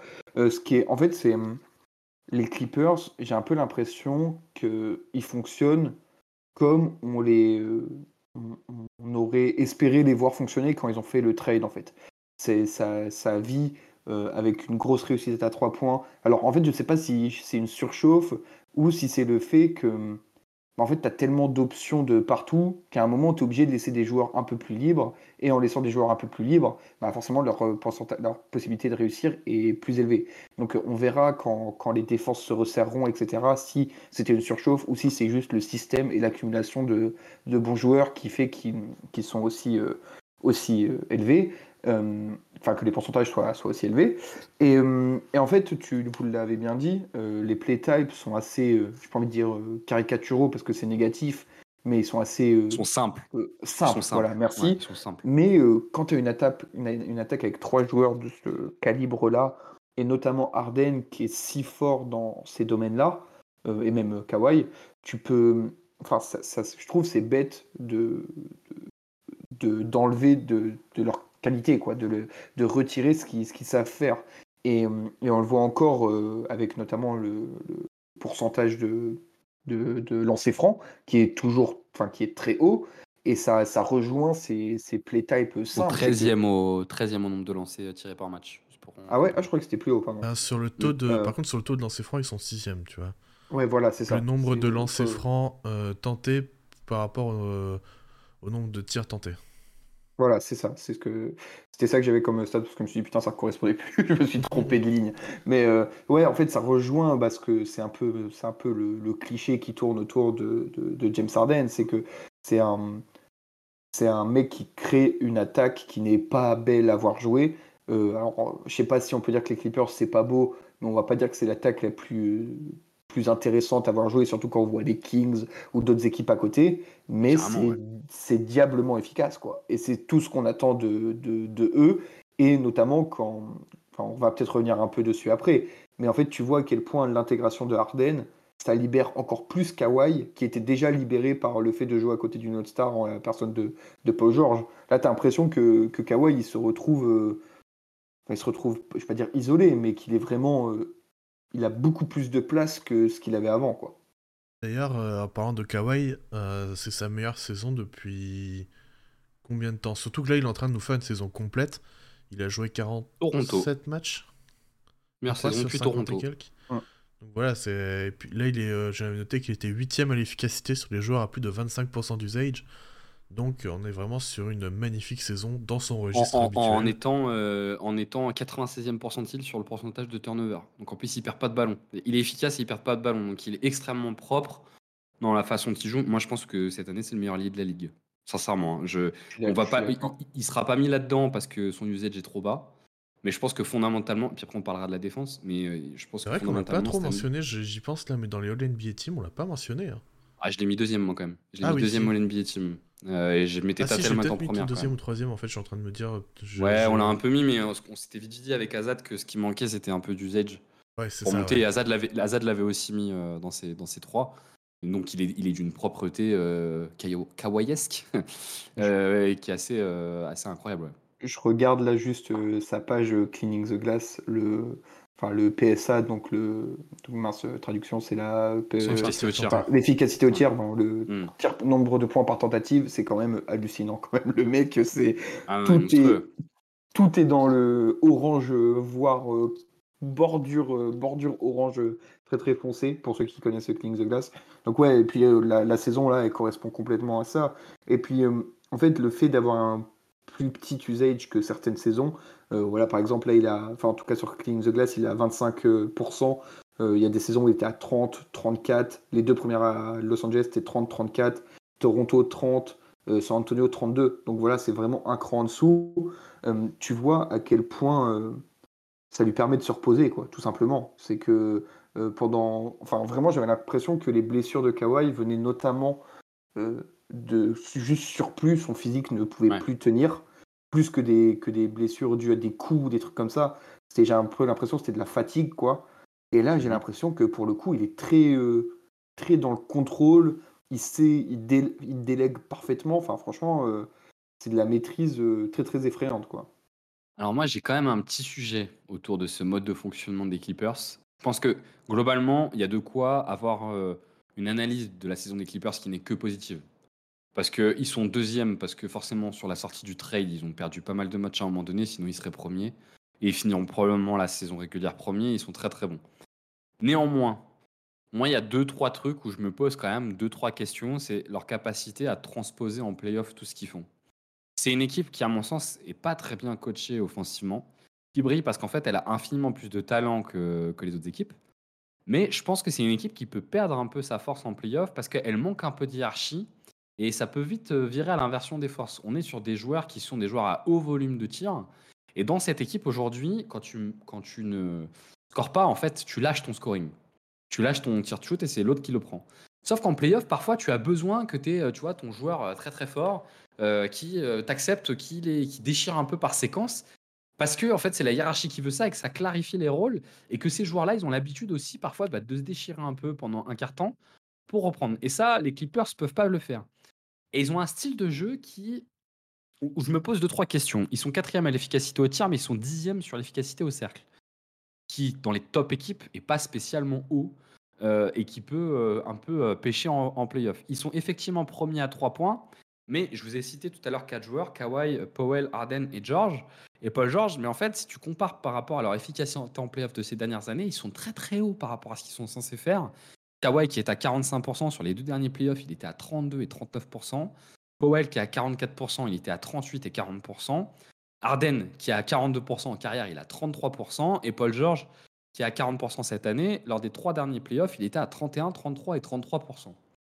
Donc euh, derrière euh, ces chiffres, l'idée c'est quand même de se dire que leur efficacité, je, me, pose un peu la question de comment ils vont réussir à transposer ça en playoff quand la question du coaching va un peu plus rentrer en jeu, que leur accès au cercle, c'est pas leur point fort parce qu'ils n'ont pas des pivots qui finissent bien au cercle et que même leur profil, Arden, Paul George, Kawhi, aujourd'hui, c'est pas des joueurs qui finissent beaucoup au cercle.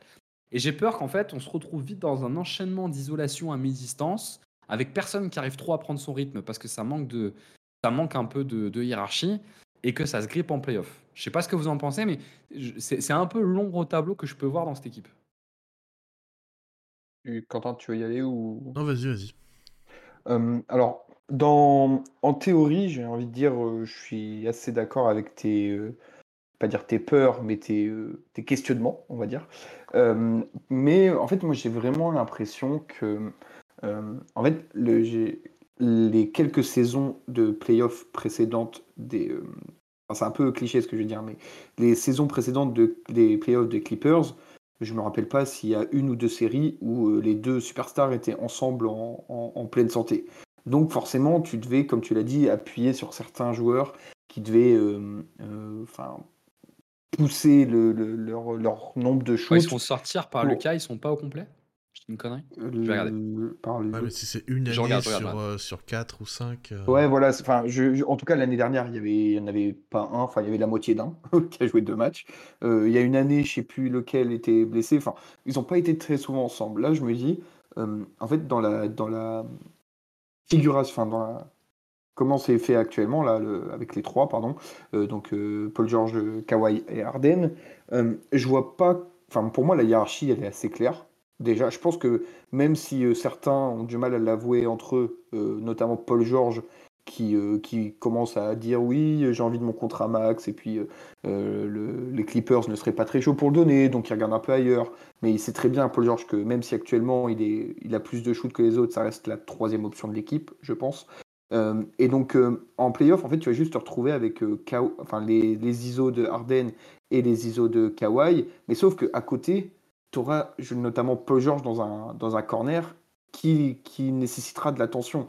Donc euh, je vois pas comment ça peut ne pas se transposer. Je sais pas si c'est pas très clair, mais euh, en fait, la, comment dire, comment reformuler le, ce qui fonctionnait pas les années précédentes aux Clippers, avec un effectif beaucoup plus approfondi comme il l'est actuellement et s'il est en forme, euh, je pense que les, défauts ne se, enfin, se retransvaseront pas. Quoi.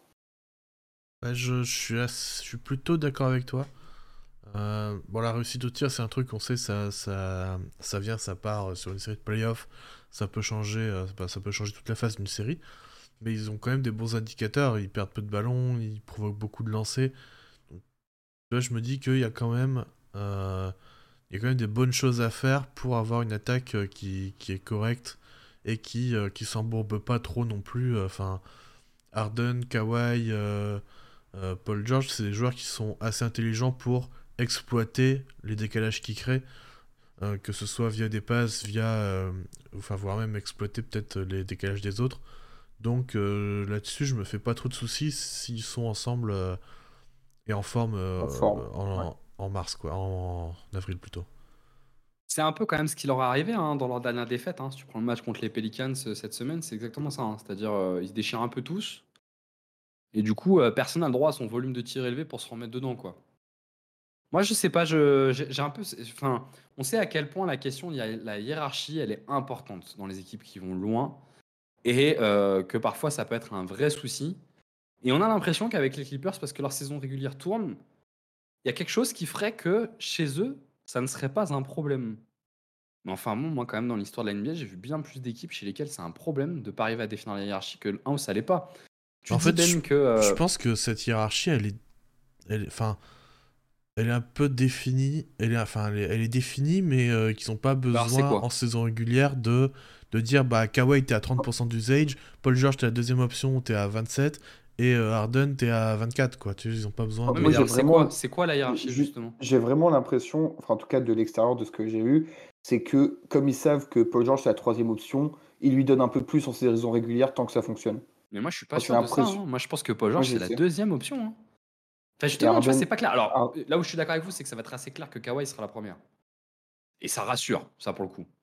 J'ai du mal à imaginer, mais enfin, En fait, c'est ça, c'est que là, en fait, pas, ils se moi, partagent, je- en fait, ils se partagent, ils se partagent les, les tirs, et juste que, ils, se- ils se- enfin, on sait très bien que en, en playoff, quand ça deviendra serré, bah, ce sera pas ballon à Kawhi, et puis si ça marche pas, ils le donneront après à quelqu'un d'autre. Mais, enfin, je, moi, je, je pense pas qu'il y ait de soucis entre eux sur, euh, sur ça.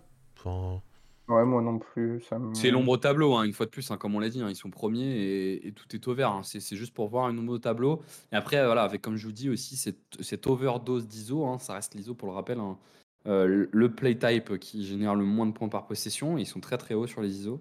Sauf quand t'as Euh, Kawhi quoi, et Harden. C'est ça le- la question en fait quand même.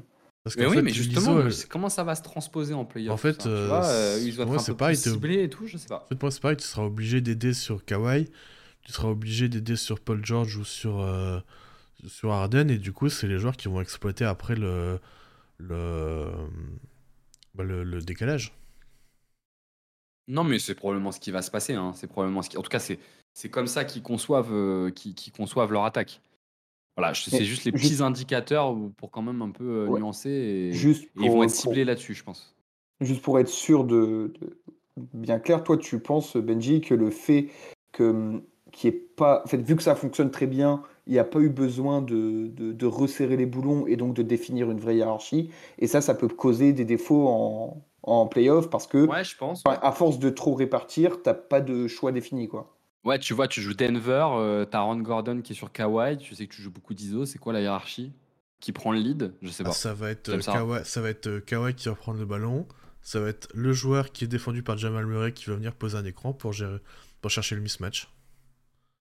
Ouais, parce qu'il switch, euh, il switch tout le temps. Ouais, ouais je sais pas. Je... Ça va être ça, ça va être euh, voilà, la recherche de mismatch. Enfin, en playoff, c'est très souvent ça. Quand t'arrives loin, tu vois, c'est tu recherches beaucoup Moi, je suis un... mismatch. c'est juste que je suis, bien sûr, ouais, non, mais t'as complètement raison, mais moi, je suis un tout petit peu inquiété par ce style de jeu qui est pas le style de jeu le plus efficace et qui a toujours un poil aléatoire en playoff. Voilà, Bah, c'est- c'est juste ça. Pas le plus efficace, euh, bah si, quand même. Moi je suis, je suis d'accord dans les faits avec et, euh, toi. Non, non, non, mais, oui, non, mais je suis d'accord, Sauf- mais c'est pas le plus efficace. Enfin, l'isolation, euh, faire beaucoup d'isolation sur hiérarchie, moi, je suis pas. C'est des, hauts volumes de shoot. C'est des, Ouais, non, mais tu- vois, il y a- y beaucoup d'isolation. Mais c'est 12% de l'attaque, tu vois. Oui, mais tu rajoutes les pick and roll avec tier porter, t'es à- t'as une action sur 3. Tu vois, et là, roll, et là, ça, ça c'est devient pas- vachement important.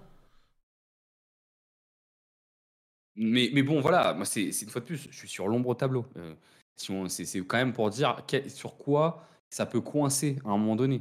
Parce qu'aujourd'hui, si on fait le point maintenant, on est bien d'accord. Les Clippers, enfin, aujourd'hui, pour moi, ça me paraît être la meilleure équipe à l'ouest, hein, sans, euh, sans, sans conteste. Je me dis juste, voilà, il y a ce point-là. qui, est un peu, qui me paraît un poil plus fragile sur, sur leur attaque.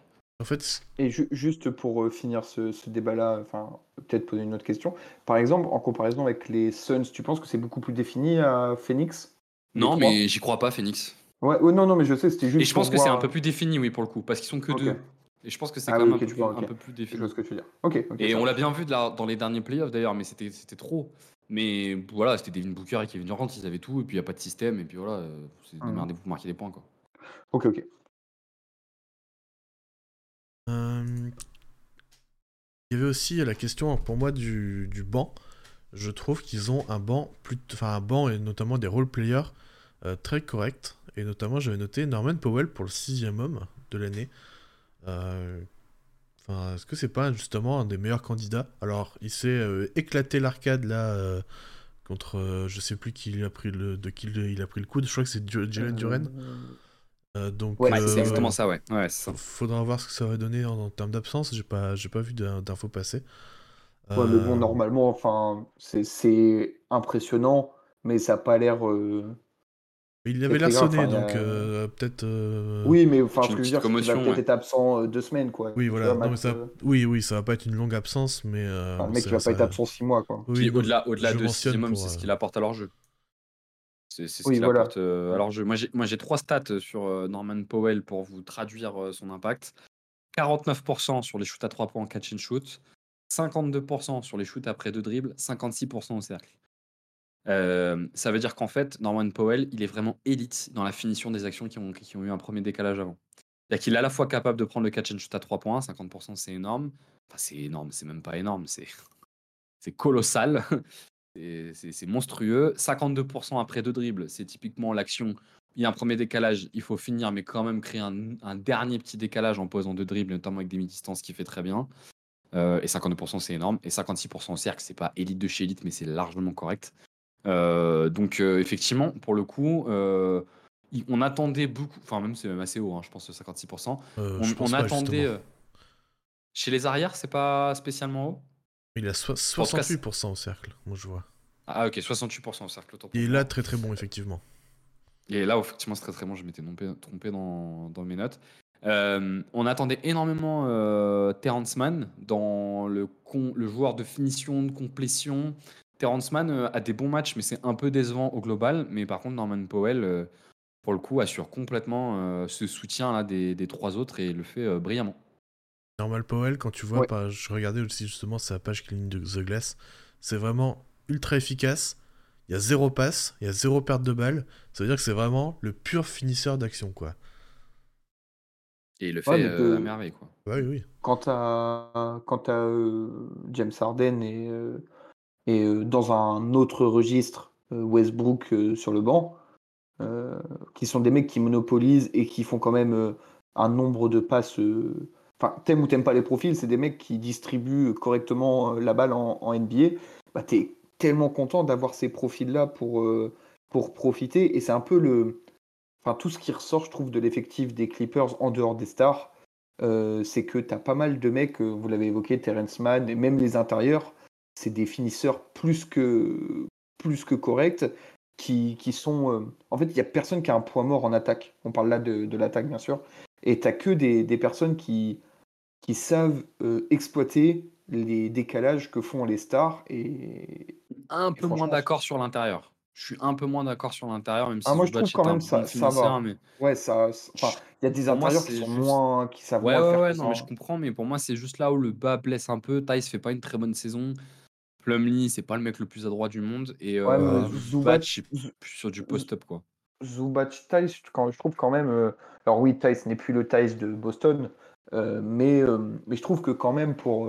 pour c'est le profil parfait pour le, pour le roster, offensivement, j'entends. Après, est-ce que. Enfin, il n'est pas, pas aussi bon qu'il y a quelques années, je suis, je suis tout à fait d'accord.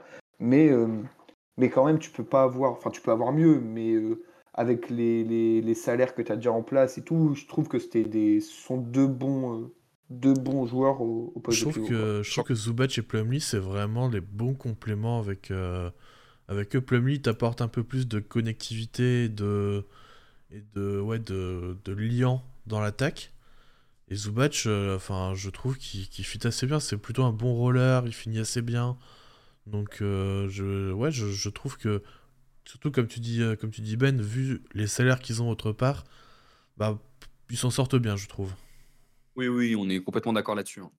Sachant pour précision, pour ceux qui les regardent peu, on, on s'achemine plutôt vers un Zubac Plumlee et qui joue pas tout le temps. Il y a aussi pas mal de small ball hein, quand même euh, sur les Clippers. Ça, c'est un peu leur identité depuis un moment. Thais, quand Plumlee et Zubac sont dispo, ils jouent quasiment pas. Voire pas du tout. Oui, c'est leur troisième pivot, ouais.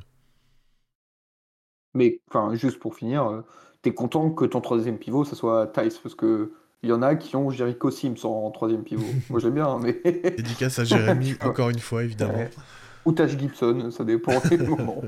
Taj Gibson, tant que, tant que Thibodeau sera dans la ligue, il, il aura un contrat. Euh, J'avais une question aussi pour vous, c'est euh, le cas Russell Westbrook, qui cette année euh, joue 22 minutes par match, mais qui a quand même un usage très élevé. C'est le plus élevé de l'équipe. hein, euh, bon, euh, ça se joue à rien, mais c'est le plus élevé de l'équipe. Euh, comment est-ce qu'ils peuvent un peu plus le maximiser pour pas qu'il coûte trop à l'attaque? Parce que je rappelle quand même son efficacité, c'est 1,05 points par tir tenté. Ce qui le classe 22e centile chez les meneurs. Donc euh, moins bien que, quatre- que Oui. 78% des meneurs. Déjà, ce qu'on peut noter quand même, c'est que quand il est sur le terrain, le net rating est positif. Alors qu'il joue énormément avec les remplaçants. Il a plus 3 net rating quand il est là, donc euh, sur des 5 qui sont pas incroyables, même s'il joue aussi pas mal avec Arden. Donc au moins, et avec un pick qui shoot pas, donc euh, au moins c'est que ça marche à peu près, ce que j'avais vu sur PB Stat en tout cas. Ce qui est Ah, intéressant, je alors, je, je te, je te coupe parce que sur Cleaning the Glass, moi j'ai complètement l'inverse. hein, c'est euh, c'est moins 12,5. Ah bah sur PB Stats, alors putain, comme quoi, tu, comme quoi tu vois parfois les stats. Sur PB Stats, je, vais, je, je regarde après euh, quand vous, quand vous Je- l'évoquerez, mais il est, il est en positif. euh, il a plus 3 de net rating quand il est sur le terrain, sur le on-off. Donc, euh, c'est ce que j'ai vu. En tout cas, il y a un point qui est intéressant avec Westbrook, c'est qu'il perd beaucoup moins la balle qu'avant. Euh, et quand on fait le, compara- le comparatif, pour le coup, pareil sur PB Stats, l'équipe perd moins la balle quand il est là, quand il n'est pas là. Donc ça veut dire qu'il arrive quand même à amener un peu de contrôle dans les matchs. Et ça, pour le coup, moi je trouve que c'est assez intéressant parce que c'est un point assez important dans cette équipe qui est quand même essentiellement construite d'ailiers. Tu sais qu'en gros, chez eux, quand ils mettent Westbrook sur le terrain, tu gagnes un peu en contrôle malgré tout. Tu augmentes la pace aussi euh, de manière assez importante. Ils sont à plus 4,5 de pace quand il est sur le terrain par rapport à quand il n'est pas sur le terrain. Donc ils ont réussi à, à- à faire en sorte que son efficacité étant, c'est pas à 35-36 ans qu'elle va monter, mais au moins on arrive à faire en sorte qu'il apporte quelque chose, donc c'est de l'organisation et de la vitesse. Et, euh, ça se traduit par, alors là, on est clean de glace et PB stats sont peut-être pas d'accord, peut-être j'ai mal noté mes stats, et ça se traduit par un net rating positif quand il est sur le terrain. Donc je trouve qu'en fait, il, Lue, pour le coup, l'utilise plutôt bien et encadre plutôt bien son utilisation. Euh, non, mais je regardais sur PVP Stat, là, du coup. euh, Merde, j'ai perdu mon onglet. Ouais, en fait, il, a... le mettent à 3 net rating, ouais, effectivement, quand il est sur le terrain, mais quand il est pas là, c'est plus 8. Donc. euh, Oui, oui, non, il y a moins d'efficacité, mais, mais tu es quand même positif, tu vois. Et évidemment, Ouais, tu ouais. chutes. hein. Mais tu chutes aussi, euh, Westbrook, qui joue beaucoup avec les remplaçants. hein. Euh, notamment sa première rentrée, généralement, ils font une espèce de grosse rotation. Il y a James Harden qui revient assez vite, mais il a, il- a une grosse rotation avec Plumlee, qui est pas le meilleur attaquant de l'équipe, euh, et, euh, et sans les stars. Donc euh, ça s'explique un peu. Cela dit, je trouve qu'il a quand même un. Il a quand même un, beau... un- un volume encore beaucoup trop élevé pour. euh, euh, Pour l'attaque, quoi. qui, qui est lié aux rotations dans lesquelles il joue. Mais moi, je trouve que déjà que Westbrook, tu vois, quand tu fais le constat que l'équipe perd moins de ballons quand il est sur le terrain, quand il n'est pas sur le terrain, ça veut dire qu'il t'apporte quelque chose. C'est- aussi parce que Harden perd beaucoup de ballons et ils jouent pas trop ensemble. Oui. Ouais, ouais, on est d'accord, hein, on est d'accord. Mais donc, enfin, les, les, les deux gros défauts de Westbrook, pour moi, c'est l'efficacité au tir et les pertes de balles. Si déjà tu arrives à lui limiter les pertes de balles, Ouais, il, a, il a quand même, un- enfin, en tout cas sur Cleaning the Glass, il a un turnover percentage hyper haut. C'est le plus haut de l'équipe. Euh, oui. Mais l'équipe mais au oui. global, Oui, oui, non, mais je suis d'accord, oui, oui. Parce que oui, c'est oui. lui qui les perd tous et pas les autres. bien sûr, mais, mais attends, mais il Bah envoie après, c'est parce souvent, que euh, il envoie bah souvent oui. au front euh, avec des 5 de merde hein, aussi. Ah oui, non, mais bah bien oui, sûr, hein, ça, je ne le contredis pas. M- Moi, c'est peut-être un peu, un peu cliché ce que je veux dire, notamment concernant Westbrook. Mais c'est ce côté un peu hum, enfin, c'est energizer, euh, un peu feu, feu follet, un peu mec un peu un peu fou sur le terrain, enfin, pas à proprement parler, mais vous, voyez l'idée. C'est quand même un gars que tu es content d'avoir en, en, playoff parce que il peut, il peut te coûter à des moments des, des, des comment dire, des, que ce soit des possessions ou quoi que ce soit. Mais je pense que bien entouré de notamment des trois, des trois stars, il peut, peut s'avérer utile quand, quand, il y a, quand il y en a qui sont sur le banc ou quand il faut faire le play. Tu vois, c'est par exemple un gars qui peut peut-être provoquer un, un passage en force qui, qui, qui, qui, aidera au moment, au moment voulu. Enfin, ce que je veux dire, c'est qu'il a un peu cette, quand même une mentalité, la, la dog mentality, que, qui bah, notamment a fait effet euh, l'année dernière. Bon, ils ont perdu au premier tour, mais il a ce côté un peu chien fou qui, je trouve, qu'il n'a pas beaucoup dans l'effectif des Clippers.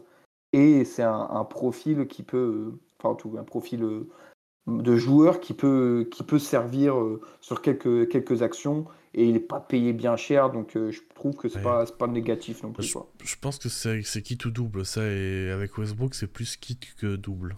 Donc, euh... Après, une sorte de playoff. Que double, c'est plus négatif que pas bien que, parce que négatif ah que positif, ouais. ouais. Après, après, il, sort, il sort quand même de. L'effectif était décimé, mais de bons playoffs. Bah et il y a certains rôles qu'il a eu pendant ces playoffs que tu peux l'imaginer avoir à nouveau le rôle de, de, mission défensive sur des mecs plus grands, sachant qu'ils aiment jouer plutôt petit. Ou ça, il peut l'apporter. Pareil, quand il, joue, quand il joue petit, il apporte du rebond et il apporte de la vitesse. Et ça, il peut te l'apporter en playoff, tu vois. Après, il faut arriver à contrôler un peu sa folie. Et je suis d'accord avec toi, généralement, on n'arrive pas à la contrôler. Mais il, il, il est quand même. Euh, il est quand même dans un rôle qui lui va bien, quoi. Tu vois, il s'y est bien fait à ce rôle-là et ça marche plutôt pas trop mal, moi, je trouve. En fait, j'ai compris la différence entre Cleaning the Glass et PvP. C'est que Cleaning the Glass, en fait, il te note surtout le différentiel entre euh, le quand il est là et quand il est pas là. Alors que sur PvP Stat, t'as la, as la stat brute. Et en fait, euh, quand tu regardes, du coup, ça correspond bien. C'est que l'attaque est moins bonne avec lui, la défense est moins bonne avec lui. Du coup, ça en fait un joueur bah, négatif, du coup.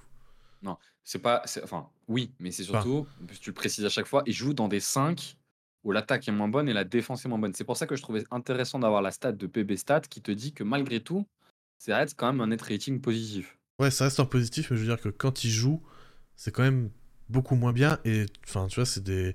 c'est du moins 6 en attaque, c'est du moins 6 en défense, tu vois. Enfin, plus 6 5 majeur, il y a, Le 5 euh, majeur, il y a Arden, Kawhi et Paul Après, oui, c'est aussi, lié, c'est aussi lié à ça. Hein. De toute façon, je, ça, je, je te contredis pas. Hein. Bah, il, joue beaucoup de minutes, il joue beaucoup de minutes avec Amir Kofi. Hein. Pendant que James Harden, il joue avec Kawhi, tu vois. Ouais, non, mais bien sûr. Hein, je... C'est ça, à un moment. Enfin, c'était toujours le premier à nous le rappeler, donc je sais très bien que je suis là en tête. Hein. Mais euh, ça, effectivement, à un moment donné, euh, à un moment donné, ça joue. Mais voilà, moi je trouve qu'il est plutôt. Euh, et puis en plus, ce qui est intéressant, c'est que les matchs où il est vraiment pas dedans, j'ai l'impression que Tyrone Lue n'hésite pas trop à lui donner que 15 minutes, un temps de jeu assez faible et qu'il aura pas. Enfin, vous savez que c'est accepté quoi. Il y aura pas trop de mal à le faire en playoff. Ça, il joue 22, et ça, donc, Ouais, tu vois, il joue pas tant que ça. Il y a des matchs où vraiment il est bas. Hein. Bah de, de toute façon, quand, quand il a signé son, son contrat, euh, c'était quoi? C'était 8 millions sur deux ans, je crois, un truc comme ça, qu'il a signé euh, après les playoffs de l'année passée, euh, et qu'il a été dans les, directement dans les rumeurs de trade pour Arden. Je pense qu'honnêtement, ça a calmé ses, ses ardeurs. il s'est dit si, si je veux pas me retrouver à Philadelphie, il eh ben, faut, que, faut que je rentre dans le rang et que je fasse ce qu'on me demande. Et euh, oui, il a toujours les, euh, les comment dire, les, euh, les défauts qu'on lui, qu'on lui connaît. Hein. Comme, comme vous l'avez bien dit, il perd, il perd des ballons, l'efficacité n'est pas, est pas au, beau fixe. Mais moi, je pense quand même qu'un profil comme ça, ça peut être utile en playoff. Et Benji l'a bien, l'a bien dit, s'il y a besoin de le bencher ou du moins réduire son temps de jeu, on n'hésitera pas à le faire, je pense. Ouais, je regardais du coup ces line-up. Euh, la, line-up avec laquelle il passe le plus de temps, c'est avec euh, Powell, Kofi, Tice et Kawhi. la deuxième, c'est avec Arden. la deuxième, après, c'est quand même avec Arden, Paul George et Kawhi. Donc, euh, tu vois, il y a quand ah même. Ah oui, ok. Bon, après, ça reste un... C'est quoi C'est quand même le quatrième. Enfin, je sais pas s'il a plus de temps de jeu que Powell, mais quatrième ou cinquième temps de jeu, quoi. Ça doit être quelque chose comme ça. C'est le. Ah, ah, il, a moins de temps de jeu que, il a moins de temps de jeu que Norman Powell et Terrence Mann. Donc, euh, Ah ouais, mais non, moi sur Killing the Glass, j'ai plus. Bon, bref, c'est pareil, quoi, à peu près que Terrence Mann. Ouais. Il, y a, il, est dans, il, est dans, le registre des role-players, quoi. Ouais, voilà. On va dire. Ouais, mais en fait, en fait le disons que le seul truc qui me gêne un peu avec Westbrook, c'est qu'il est encore tant de volume alors qu'il est vraiment pas efficace, quoi. Oui, mais Westbrook, euh, il c'est- maintenant il a 35-36 ans. Il faut, il faut se faire une, une raison. Ça ne deviendra pas un joueur off-ball, tu vois. Ah non, mais enfin, je- c'est un mec. ça, je, je le sais, tu vois, jamais dit le contraire, mais ça n'empêche Ouais. pas que il a trop de tirs. Tu vois, il joue 22 minutes, il a l'usage le plus élevé de la- de l'équipe. Je comprends ta limite. Je comprends ta limite. non, mais je comprends, hein, je comprends, je comprends, mais euh, je pense que voilà, il, apporte, euh, il apporte quand même un peu sur ces éléments-là. Après, euh, franchement, ça, enfin, tu vois, une fois de plus, tu prends ses derniers playoffs. À Westbrook en sortie de banc, tu sais qu'il accepte de jouer 13-14 minutes si jamais Tyrone ne le fait pas jouer. Ils ont, en tout cas, tu vois, ils ont réussi à encadrer sa folie, quoi, en se disant, ils ont l'air d'accord sur l'idée que si ça marche pas dans un match, bah, il va pas jouer beaucoup. Et c'est comme ça qu'ils contrôlent ça, tu vois. Ah ouais, non, mais je. C'est l'impression que j'ai en tout cas. J'entends, j'entends. Mais on, on est, on est, on est d'accord qu'on peut pas dire qu'on est sur un quatuor de superstars, quoi. Ah oui, non, Il bah non, plus non, dans, le, non, dans, dans ce registre-là. Donc euh, voilà, c'est un trio et voilà. complètement. C'est un Euh, trio, voilà. Est-ce que vous aviez un, un dernier truc à rajouter sur, euh, sur l'attaque? Ouais, ouais, ouais. euh, juste un dernier truc, mais très rapidement, parce que pour pas non plus faire trop long, mais euh, bah, James Harden quand même. Enfin, euh, Ouais. James Harden, il est arrivé euh, à un moment donné où euh, sa cote était au plus bas. Euh, sa baisse statistique, elle est uniquement due à la philosophie de l'équipe. Moi, je le sens pas du tout moins fort que les autres années. Il, est, il, est, il est premier pourcentile sur les combos au PSA, enfin au shoot euh, partir tenté. Il est 99e à l'assist percentage. Bon, il perd toujours beaucoup de ballons. Les stats de Harden, c'est ahurissant. Il est, En fait, il est le- monstrueux et il est beaucoup plus investi en défense que les autres années. C'est-à-dire que dans la philosophie où ils répartissent plus l'attaque, il s'en sert pas pour se reposer plus. Moi, je trouve qu'il l'a compensé en étant plus actif en défense et je le trouve, net- je le trouve même intéressant euh, en défense. En fait, la seule baisse statistique qu'il a vraiment, c'est son usage qui a fortement baissé, ce qui est assez logique finalement. Euh, Enfin, vu, euh, vu où il joue. Et, et euh, qu'est-ce que j'allais dire? Ah oui, il y a quand même un registre où il est moins bien que les années précédentes, mais c'est dû à l'âge principalement. C'est euh, sur les drives. Et du coup, ça, euh, enfin, vu qu'il est moins bon en drive, son playmaking a tendance à être un peu moins bon aussi, ce qui est va de pair en fait. Donc, mais ça reste, enfin, ça, enfin, il reste quand même excellent et élite dans beaucoup de secteurs du jeu encore, malgré les haters. Les, les gens Et comprendront Harden dans il y a- il y a- 50 ans. Ouais. Oui, il y, a toujours, il y a toujours la même chose. hein, C'est comment ils transposent ça après en playoff avec Harden. C'est toujours un peu Bien la même chose. Ouais. Il faut quand même voir en playoff ce que ça donne. Il n'y a, y a rien de nouveau sur le fait que Harden, il t'apporte. euh, on en avait parlé d'ailleurs, je crois que je me demande pas si c'était notre premier podcast. Euh, Harden t'apporte une, tellement une valeur sûre en saison régulière. Et voilà, typiquement, les Clippers qui ont jamais été à la lutte pour la première place, bah ok, il y a la question des blessures, mais tu rajoutes James Harden, bah t'es premier. Puis l'année Ah. dernière en playoff euh, contre Boston, il y a quand même euh, deux matchs exceptionnels et deux grosses bouses en match 6 et 7. Voilà. Et tu sais Donc, pas ce que tu vas avoir. euh. Mais bon, euh, C'est ça, c'est que deuxième option. C'est à double tranchant parce que oui, il y a les énormes bouses, mais il y a deux matchs qui sauvent vraiment pour le coup tout seul. Quoi. C'est- Oui, Ouais. mais dans, dans, dans le, à la différence des Sixers l'année dernière, où tu savais qu'Arden devait être bon pour gagner, cette année, ils ont gagné plein de matchs où Arden, il est à 7 points, 8 points. Bah oui, euh, oui, 8, oui, non, 9 je suis passes. d'accord. Et puis même, même en playoff, hein, si ça se transpose pas, moi je, ça m'étonnerait. Harden, il a l'air vraiment d'être dans dans une mentalité différente là. Donc ça m'étonnerait pas qu'il euh, bah, qu'il prenne pas énormément de shoot et qu'il laisse euh, Kawhi euh, qui lui euh, peut être. ça. euh, En fait, ils ont plus besoin d'un gros shoot, volume. C'est ça, ils ont plus besoin d'un Harden à gros volume. Donc, euh, ouais. C'est là où on verra en playoff. Mais, mais ils ont, il, par contre, il a toujours euh, cette typologie de shoot de merde. hein. Ah bah oui, Quoi. oui, oui, ça reste. Il n'arrive jamais à hein. transposer en playoff. euh, ouais, et Quentin a pas tort, il a même baissé sur les drives, donc il en prend encore plus. Putain, le nombre de. Après, il, il met des folies. hein. Mais le nombre de step back qu'il prend, compliqué, contesté et tout. euh, Bah, c'est son jeu, playoff, hein. faudra le cadrer quand même. hein. Ouais, ouais, c'est son jeu, mais. En playoff, il faudra avoir quand même. Voilà, c'est la seule limite, quoi. Bref, je pense qu'on peut en terminer pour l'attaque.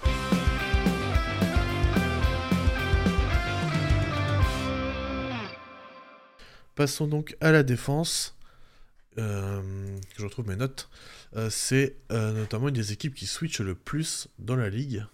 Comment, comment elle est construite cette défense?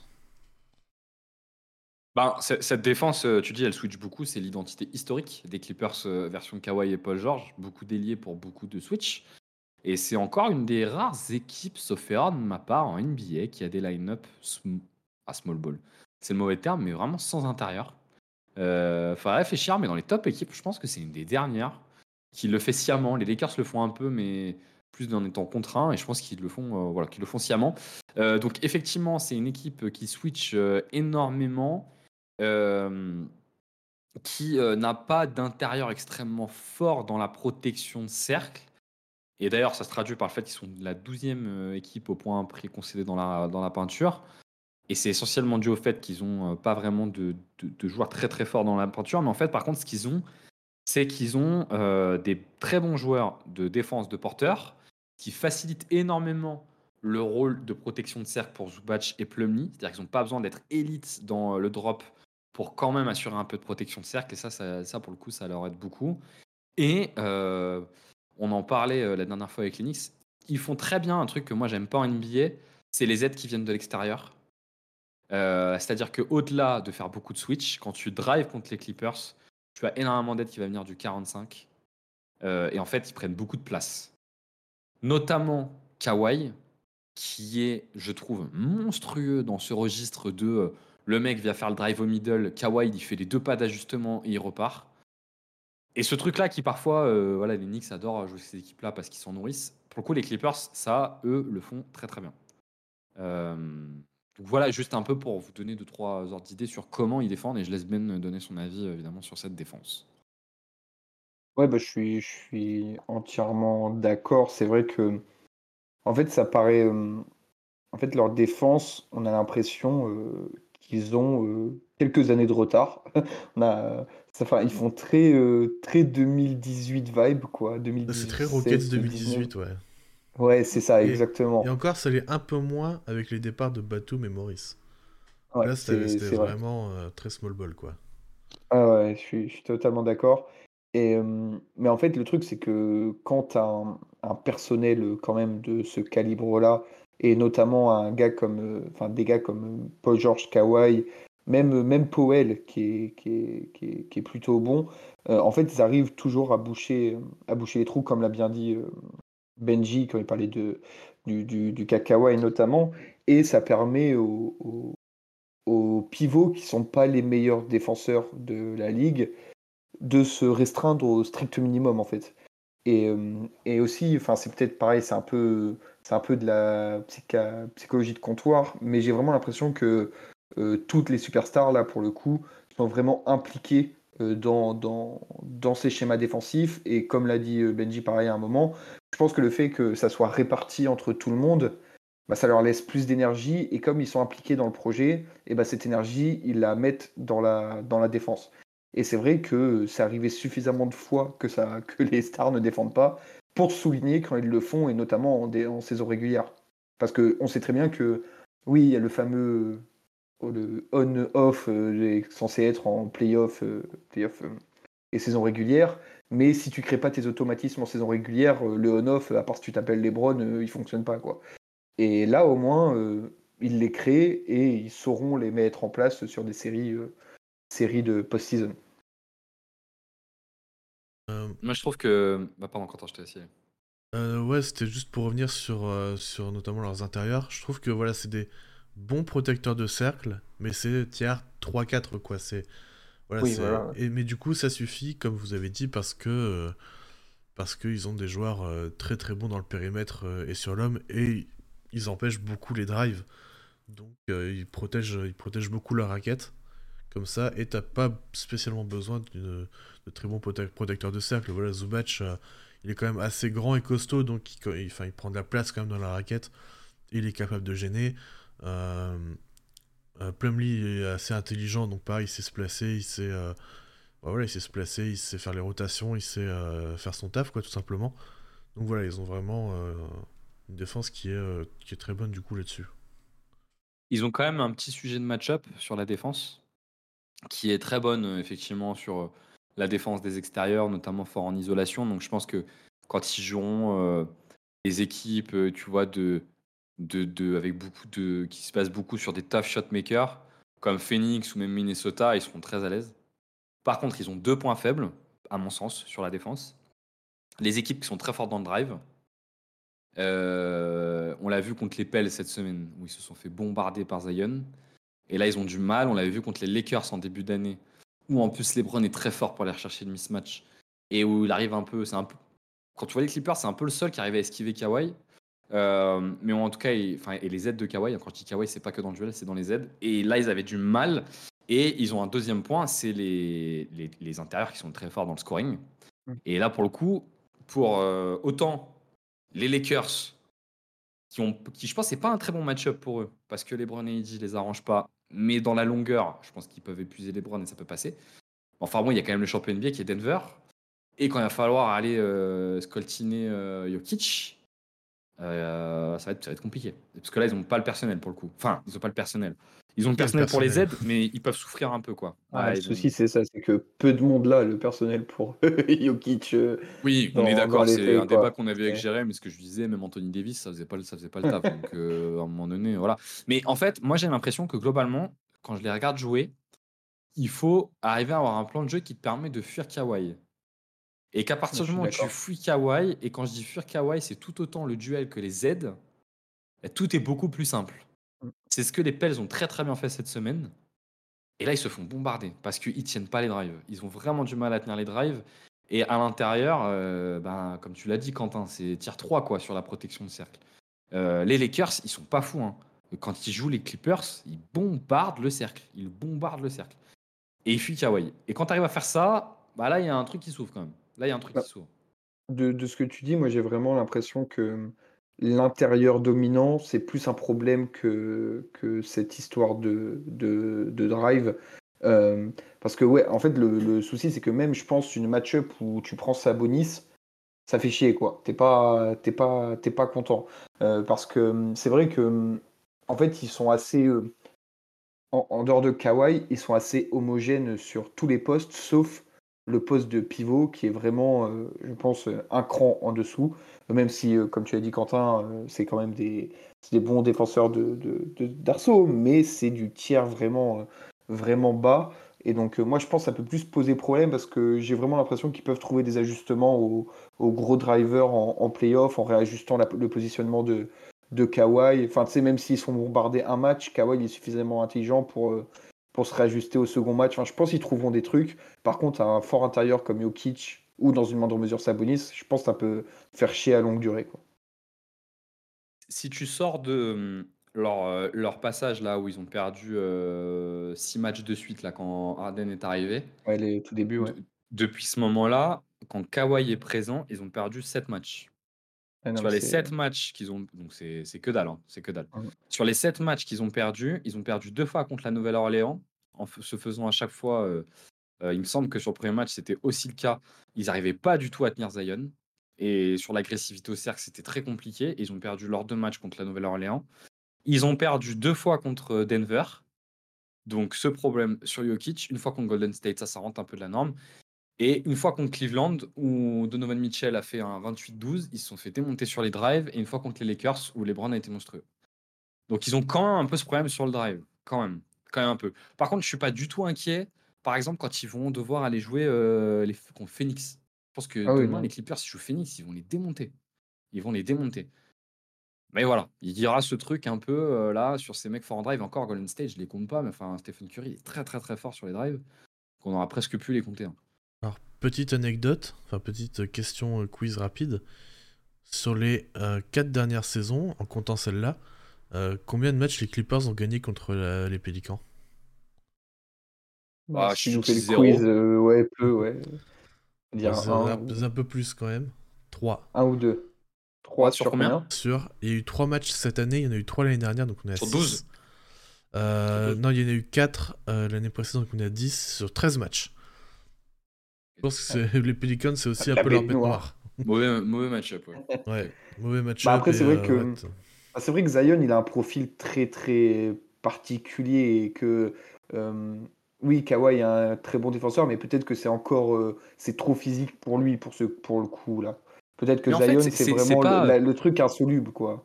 En fait, c'est pas tant, euh, Quentin le disait tout à l'heure, comme il switch de partout, esquiver le duel propre avec Kawhi, c'est pas le truc le plus dur. Parce que de toute façon, ils vont Ouais, switch. ouais. Ce qui est très très dur, c'est d'esquiver les aides de Kawhi, qui sont mais monumentales. Et on les avait vus quand ils avaient joué contre Boston. Euh, le, match où, je sais pas si vous, enfin si nos auditeurs l'avaient vu, mais je leur invite à aller le voir.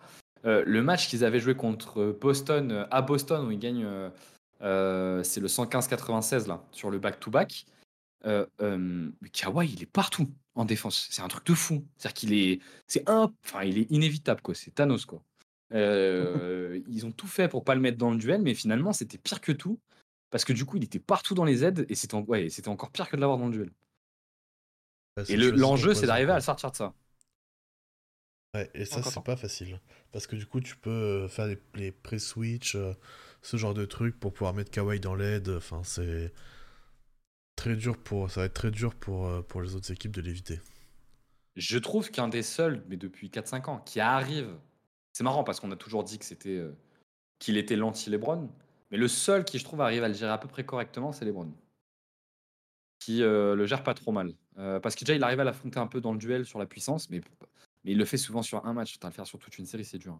Ouais, Ça lui demande pareil. énormément d'énergie pour y arriver. Il sait le faire, mais avec énormément d'énergie. quoi. C'est un peu ça mon, mon truc, c'est que, comme je disais, je l'ai dit tout à l'heure, c'est que ça m'étonne, enfin, je vais pas dire que ça m'étonne pas, mais Kawhi, même si c'est sur euh, 5-6 matchs sur la saison, une équipe de temps en temps, euh, mauvais ajustement, ça peut, il peut prendre euh, ça. Enfin, il peut réussir à être esquivé. Je pense par contre sur 7 matchs, Ah, peu dur. importe le joueur que tu as en face, il trouvera le moyen de se, se réajuster correctement pour, te, pour se retrouver en face de toi quand il veut ou dans les aides. Quoi. Je pense que les Lakers sont un mauvais match-up pour eux. Ils sont en 1-1, ils sont en ils ont perdu les deux fois.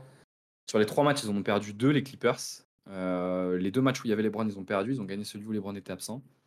Mais ouais, sur la, la durée d'une série, je pense que ça devrait, ça devrait le faire. quoi. Mais c'est un mauvais match-up pour eux. C'est quand même un mauvais match-up pour eux. Anthony Davis, c'est très compliqué pour eux. Et les Browns, c'est très compliqué pour eux. Ouais, les Lakers, faut déjà qu'ils se qualifient euh, au play-in. Euh, Non, mais par contre, c'est un truc qu'on peut vite avoir. Les Clippers Ah, qui finissent premier ou deuxième, on peut avoir un premier tour. Les euh, Clippers, c'est tout à fait possible. Ah, ça, c'est me clairement, c'est clairement possible. C'est Ce, Ah. ce serait exceptionnel. euh, Adam Silver, euh, il a le zizi tout dur. hein, en bon il y a- y, y y une route en tout cas où les Clippers ont beaucoup de mauvais match-up durant les playoffs. En fait. Euh, parce que Denver est troisième, tu vois, euh, les Clippers s'ils finissent deuxième ou que Denver finit quatrième. il y a- Tu vois, il y a, il y a un monde où et leur premier tour et leur deuxième tour, c'est un mauvais match-up. Et tu peux, tu peux, tu peux euh, user pas mal de, de gaz là-dedans, quoi. Non, je comprends, je comprends. Euh, Il y avait aussi une faiblesse que j'ai notée, c'est euh, sur le rebond défensif. Ils sont 22e au pourcentage de rebond défensif. C'est pareil, comme en attaque, c'est le seul euh, four factors qui est sous la moyenne de la, de la NBA. Donc euh, ça va être à surveiller ça aussi, parce que du coup, c'est tu perds un peu la bataille des possessions. Donc, Toujours très mauvais le full switch pour le rebond. C'est toujours très très mauvais pour le Ah, rebond. ouais. Le full switch, ça déresponsabilise beaucoup. Et en plus, euh, tu perds les match-up. Donc c'est ouais, t'as tes intérieurs qui se retrouvent au large, et puis. euh, Ouais, c'est euh, voilà, ça doit être un effort collectif de groupe, mais peut-être qu'avec les playoffs, l'intensité montera, ils se diront. euh, faut qu'on priorise ça. Et en plus de ça, t'as pas les intérieurs les plus réputés pour, euh, pour, euh, pour faire ça. Quoi. Enfin, j'aime bien euh, que ce soit Zubac, Plumlee ou, euh, ou Tice, euh, qu'on peut évoquer un petit peu, mais c'est pas les mecs qui, euh, qui, qui sont les plus athlétiques, même rien que pour, euh, pour prendre un rebond. Quoi. Donc euh, oui, c'est c'est un peu leur point, le point faible, mais qui va avec le fonctionnement de l'équipe full switch, small ball. Quoi. Ouais, totalement, totalement. Euh, Est-ce que vous avez d'autres choses à rajouter sur la défense?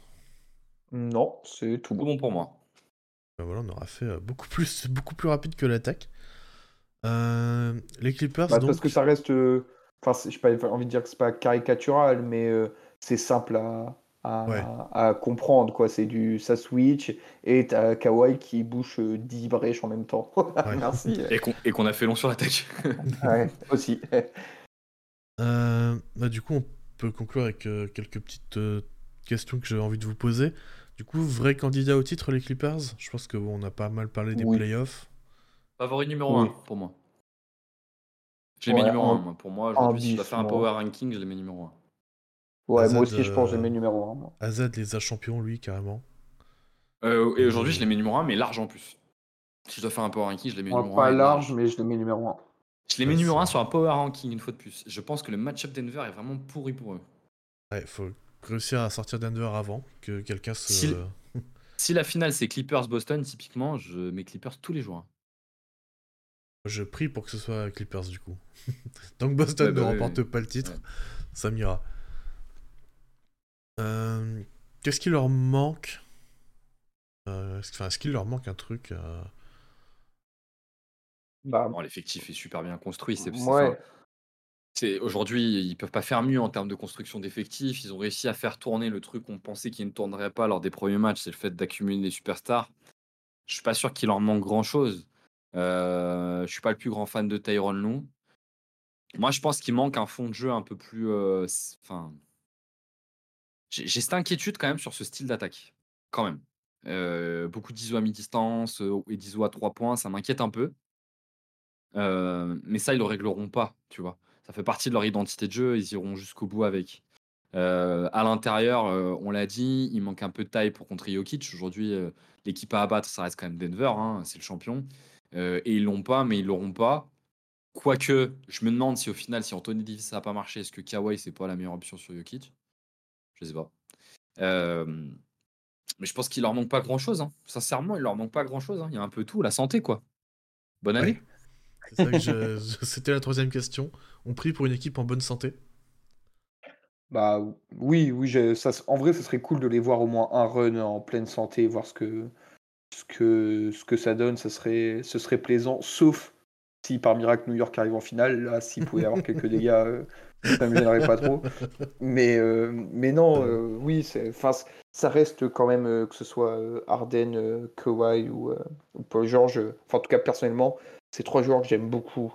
Je trouve que c'est toujours, enfin, même si Harden a ses, ses gros défauts, mais c'est des joueurs que moi j'aime bien voir et donc euh, les voir en pleine santé, euh, c'est toujours, euh, toujours plaisant et notamment Kawhi qui est, bah, qui est un joueur euh, exceptionnel qu'on a que peu trop vu depuis quelques années sur le terrain. Quoi. Et On peut quand même euh, dire que Harden assez peu apprécié à sa juste valeur, donc euh, j'aimerais beaucoup qu'il gagne un titre euh, pour ça. Ah, mais moi je suis dans la, je suis dans Ouais, la alors, team Harden euh, depuis. Moi, j'adore Harden. Enfin, il n'est pas assez apprécié à sa juste valeur. N'en reste que. Les- Il a quand même fait beaucoup de gros caca en playoff. hein. Ah non, mais ça, je, je même, conteste pas, vois, mais euh, il a quand même fait des sacrées saisons. Non, mais des saisons, oui, mais tu vois, euh, généralement, c'est un des premiers noms qui est mis en tête de piste quand on dit euh, euh, la culture de la gagne, avoir gagné un titre une fois, et qu'en fait, euh, il suffit de gagner une fois pour être un winner. Harden, il a quand même fait vraiment beaucoup de gros caca. hein. Donc, euh, il- pour le coup, lui, il a eu, les, il a eu des bonnes équipes et. Alors, il y a vraiment euh, l'année, euh, enfin, on va pas revenir dans le détail, mais l'année Houston, euh, quand ils font un match 7 contre Golden C'était State, ex- où là, vraiment. C'était euh, exceptionnel, c'était la Ouais, là, série, l'équipe était les vraiment amis. forte et, et ils ont quand même, enfin, on se rend pas compte, enfin, On se avoir rend compte été, que c'est la euh, seule équipe qui a regardé euh, les yeux dans les yeux euh, les Warriors plus, qui de était meilleure. de Steph, de KD, de ouais, Thompson qui- et qui compagnie. était meilleur que la meilleure équipe euh, tout étant. Après, sur cette série, euh, j'ai un avis très ferme. hein, le meilleur joueur côté Houston, c'était pas Harden, hein, c'était Bah clairement Chris Paul. Paul. Bah C'était oui. clairement Chris Paul, mais bon, c'est encore un autre débat. Mais euh, ouais, il y a quand même euh, cet élément-là. Oui, je voulais juste rajouter, statistiquement, la probabilité pour qu'il n'y ait aucun des trois blessés en playoff, c'est sans humour, hein, elle est quand même assez faible. Ça, si tu reprends leur historique, elle est quand même Ah vraiment oui. faible. Harden, il est blessé, je crois, sur les trois dernières campagnes, voire les quatre. Je me demande si c'est pas les quatre dernières. Euh, Kao- euh, Paul George, euh, enfin Paul George Kawhi, on a toujours eu un des deux sur les trois dernières. Enfin, Bah oui, c'est pour ça, hein. ce serait assez miraculeux. hein. Mais après, ça serait assez miraculeux, mais c'est très rare aussi qu'ils soient tous en forme comme ça, autant sur la saison régulière, tu vois. Ouais, ouais. Mais ce que, ce que je dis C'est- par là, c'est que Je aussi, dis, ils ont alors réussi à- à, peut-être. monter cette. Ouais, voilà. Mais ils ont réussi à monter cette équipe parce que ça, tu vois, Mhm. parce qu'il y a ce facteur blessure très important qui fait qu'on n'a pas. euh, Enfin, Paul George et Kawhi ont toujours été là, mais tu vois, James Harden, il est là parce qu'il est aussi parce qu'il est trop souvent blessé et que Mhm. du coup, il en compte pas énorme, tu vois. Ah non, je suis d'accord. hein. Je suis, je suis tout à fait d'accord. Mais après, c'est toujours pareil, c'est que t'en as trois, si t'en as un qui se blesse, bah, à la place de passer de deux superstars à une, tu passes de trois à deux. Qui serait Ouais, un mais- énorme coup dur, Ouais. mais tu. Enfin, c'est moins grave de passer de 3 à 2 que de 2 à 1. Ouais, t'as raison, Ouais, t'as raison. Mais par contre, je les imagine pas gagner le titre si un des trois qui se blesse. pas. Non, non, non, Ouais. mais enfin, moi perso, je suis une équipe. euh, Il y a Paul George qui se blesse, euh, prendre Arden Kawhi, ça me fait chier quand même. hein. Ça me- Ouais, mais euh, je, je suis complètement d'accord avec toi. Mais je vois pas trop qui passe s'il y en a un des trois qui se blesse. Ah, on, on verra. Tu vois, pour le coup. moi, je- Genre, ouais. euh, je, je peux m'imaginer un- se faire sortir au premier tour hein, s'il y en a des trois qui se blessent. Je sais pas. Honnêtement, je, sais pas. Je vais pas me... Parce que pour le coup, derrière les trois, bon après il y a Westbrook, mais derrière les trois, ils ont vraiment. Ouais, ils ont quand même Westbrook. Mais derrière les trois, il y a- il y a- ils ont vraiment personne dans le même profil pour combler. Tu vois ce que je veux dire? C'est-à-dire que souvent, je vois ce que tu veux dire. Évidemment, les, les Lakers, si tu vois, je te prends les Lakers, si jamais il y a AD ou LeBron qui se blessent, il n'y a pas de débat. Mais par exemple, si tu as le troisième, imaginons que ce soit Dilo, bah ça passe, tu vois. Tu as, Ouais, ce mais qu'il ce que- faut derrière pour compenser. Mais après, en fait, je pense qu'ils ont un. Ils, on l'a tous dit, on l'a dit, les trois sont en, je peux pas de dire en sous-régime, mais ils peuvent tous les deux prendre euh, 5 ou 6% d'usage en plus, euh, les Mm. deux restants. Oui, oui, je vois ce que tu veux et dire. tu vois ce que je veux dire euh, Ce que je veux dire, c'est que le mec qui est derrière, souvent, en fait, quand tu sors de leur rota à 9 et de taille en que- plus, c'est faible. Pour le coup, c'est assez faible. Quoi. Tu vois, tu veux se blesse, dire, tu ouais, fais jouer qui? Tu fais jouer Bones Island. Kawhi, il, se- il se blesse, tu fais jouer Amir Kofi. Tu vois, enfin. Amir Kofi est pas Oui, mauvais. mais non, mais de toute façon, je Ouais, ouais, bien sûr, bien sûr, euh, mais enfin, c'est Kawhi. Hein. Oui, non, mais forcément, oui, tu vas mais- pas, tu vas pas remplacer Kawhi par Amir Kofi. Ouais. Euh, mais tu, Après, tu donneras le- jamais à Kofi le- les, les, les shoots de Kawhi, mais je veux dire, c'est pas un mauvais joueur, quoi. C'est ça, c'est ça avoir une superstar qui est injury prone quoi. C'est que le mec est, j'ai pas envie de dire irremplaçable, mais quasiment. Et c'est ça de tout mettre sur trois joueurs, surtout. Là où les équipes aujourd'hui, il y en a beaucoup qui mettent tout sur deux joueurs et qui répartissent un peu derrière. Eux, ils ont choisi de tout Ouais, mettre sur trois joueurs. Euh, donc, euh, ben voilà, une fois de plus, euh, tu prends l'exemple, je sais pas moi, de Denver. Si Aaron Gordon se blesse, ben oui, l'impact est énorme, mais pas autant que c'est James Harden, tu vois. Enfin, quoique, je sais pas, mais... Hmm, mais. Mais ouais, quand même, il me semble. Euh, si Nurkic se blesse aux Suns, bah, c'est pas le même impact que James Harden. quoi. Oui, bah. Parce que non, mais parce qu'ils ont pu répartir leur budget sur d'autres joueurs. Euh, bah, je voulais vous poser la question, mais vous en avez pas mal parlé sur les match-ups justement en playoff. Favorable, défavorable. Phoenix plutôt favorable, euh, Denver plutôt défavorable. Bah, on peut. on- Alors, Dallas, j'ai envie de dire favorable, sauf que la dernière fois qu'ils ont joué Lucas Doncic, euh, qu'il joue avec 4 peintres, il les, aura fait, il les a fait transpirer comme pas possible. Euh, là, Lucas, c'est le cas où l'isolation euh, devient hyper rentable en, en playoff. Euh, mais si tu prends les différents euh, match-up, moi je peux te les dire rapidement. Timberwolves, favorable de fou. Ouais. Thunder, favorable, très très favorable. Ouais, Pour moi, euh, Nuggets, catastrophe. Suns, très favorable. Pelicans, on va pas revenir dessus. Kings. Kings, je pense que ça, ça fait euh, parce que du coup, ok, t'as enfin, ok, t'as le problème Sabonis à défendre, mais Sabonis doit défendre aussi. Ouais, moi les Kings, euh, là où pour moi le, le match-up il fait chier pour eux, c'est que un des points forts, on n'en a pas parlé, mais un des points forts des Clippers, c'est leur capacité à contrôler la pace qui est très lente. Ils ont une des plus lentes de la NBA. Et les Kings, euh, Ouais. c'est très très compliqué de contrôler la pace contre les Kings. hein. C'est eux, ils t'imposent que ça va à 2000 à l'heure. Et je vois jamais d'équipe qui arrive à les faire ralentir pour le coup. Donc euh, peut-être un peu emmerdant, mais bon, au talent ils en ont plus. Mavericks euh, sur le papier c'est plutôt favorable, mais enfin Lucas euh, ça peut être chiant. Lakers pour moi c'est pas favorable, mais ça devrait le faire. Et Warriors euh, il n'y aura pas de sujet. On va laisser peser. Ouais, Warriors ça devrait le faire. Enfin après Warriors faut toujours faire, ils sont toujours chiants. hein. Les Naz ont quand même sorti les Kings, c'était pas pour rien. Mais ouais, ça va le faire. Pas au premier tour. Si au deuxième ça va. Si au premier c'est un peu chiant que Steph il est encore un peu frais dans les jambes, ça peut être chiant. Euh, Est-ce que vous avez une dernière chose à rajouter sur ces Clippers? Bah, Hmm. souvent, on conclut ces trucs-là en disant regardez les jouer, c'est cool. Moi, les Clippers, je trouve pas ça Ouais, super cool, mais regardez-les, ils sont forts.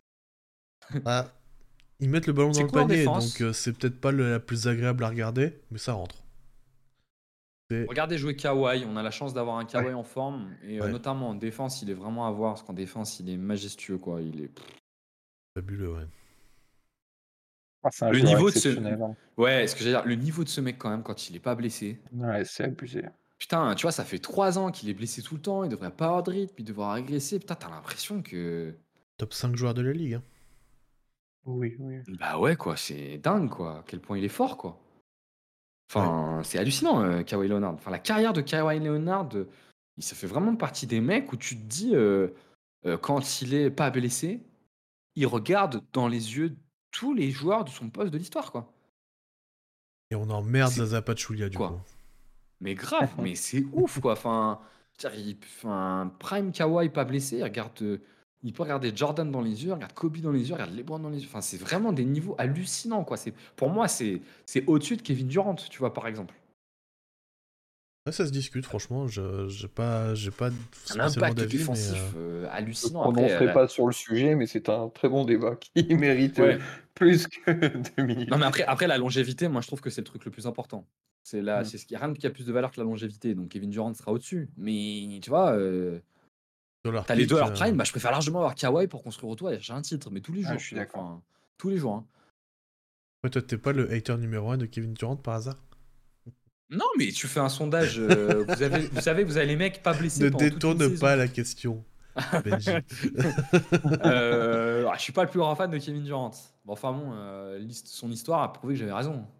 Ah, début de saison, Kevin Durant était trop fort, le seul à faire un thread sur Twitter pour dire il n'arrive pas à gérer les prises à deux. c'est lui. Très bien, je pense C'était peut, vrai. je pense qu'on peut terminer là-dessus. Euh, si vous avez plus rien à ajouter, messieurs. Euh, nous, on se retrouve euh, la semaine prochaine. Euh, Il y a aussi un article euh, qui est sorti de Théo, euh, qui sort son premier article de la saison, je crois d'ailleurs. Yes. Donc euh, n'hésitez pas à aller le voir sur euh, les jeunes, euh, si est-ce qu'ils ont vraiment pris le pouvoir ou non. Et puis on sortira euh, très vite la petite capsule, évidemment, comme Case d'habitude. ADN Q basket euh, cet article. Moi, Pour j'ai beaucoup aimé le lire, donc, euh, ouais. donc voilà. N'hésitez pas à aller check. Et puis, euh, alors le site qbasket.net, évidemment, comme d'habitude. Et puis euh, voilà, n'hésitez pas à aller check. euh, voilà, puis je sais pas, de toute façon, on vous tient au courant sur Twitter si jamais on fait des trucs, euh, Twitch, tout ça, compagnie. Et voilà, on se dit à très bientôt. Salut!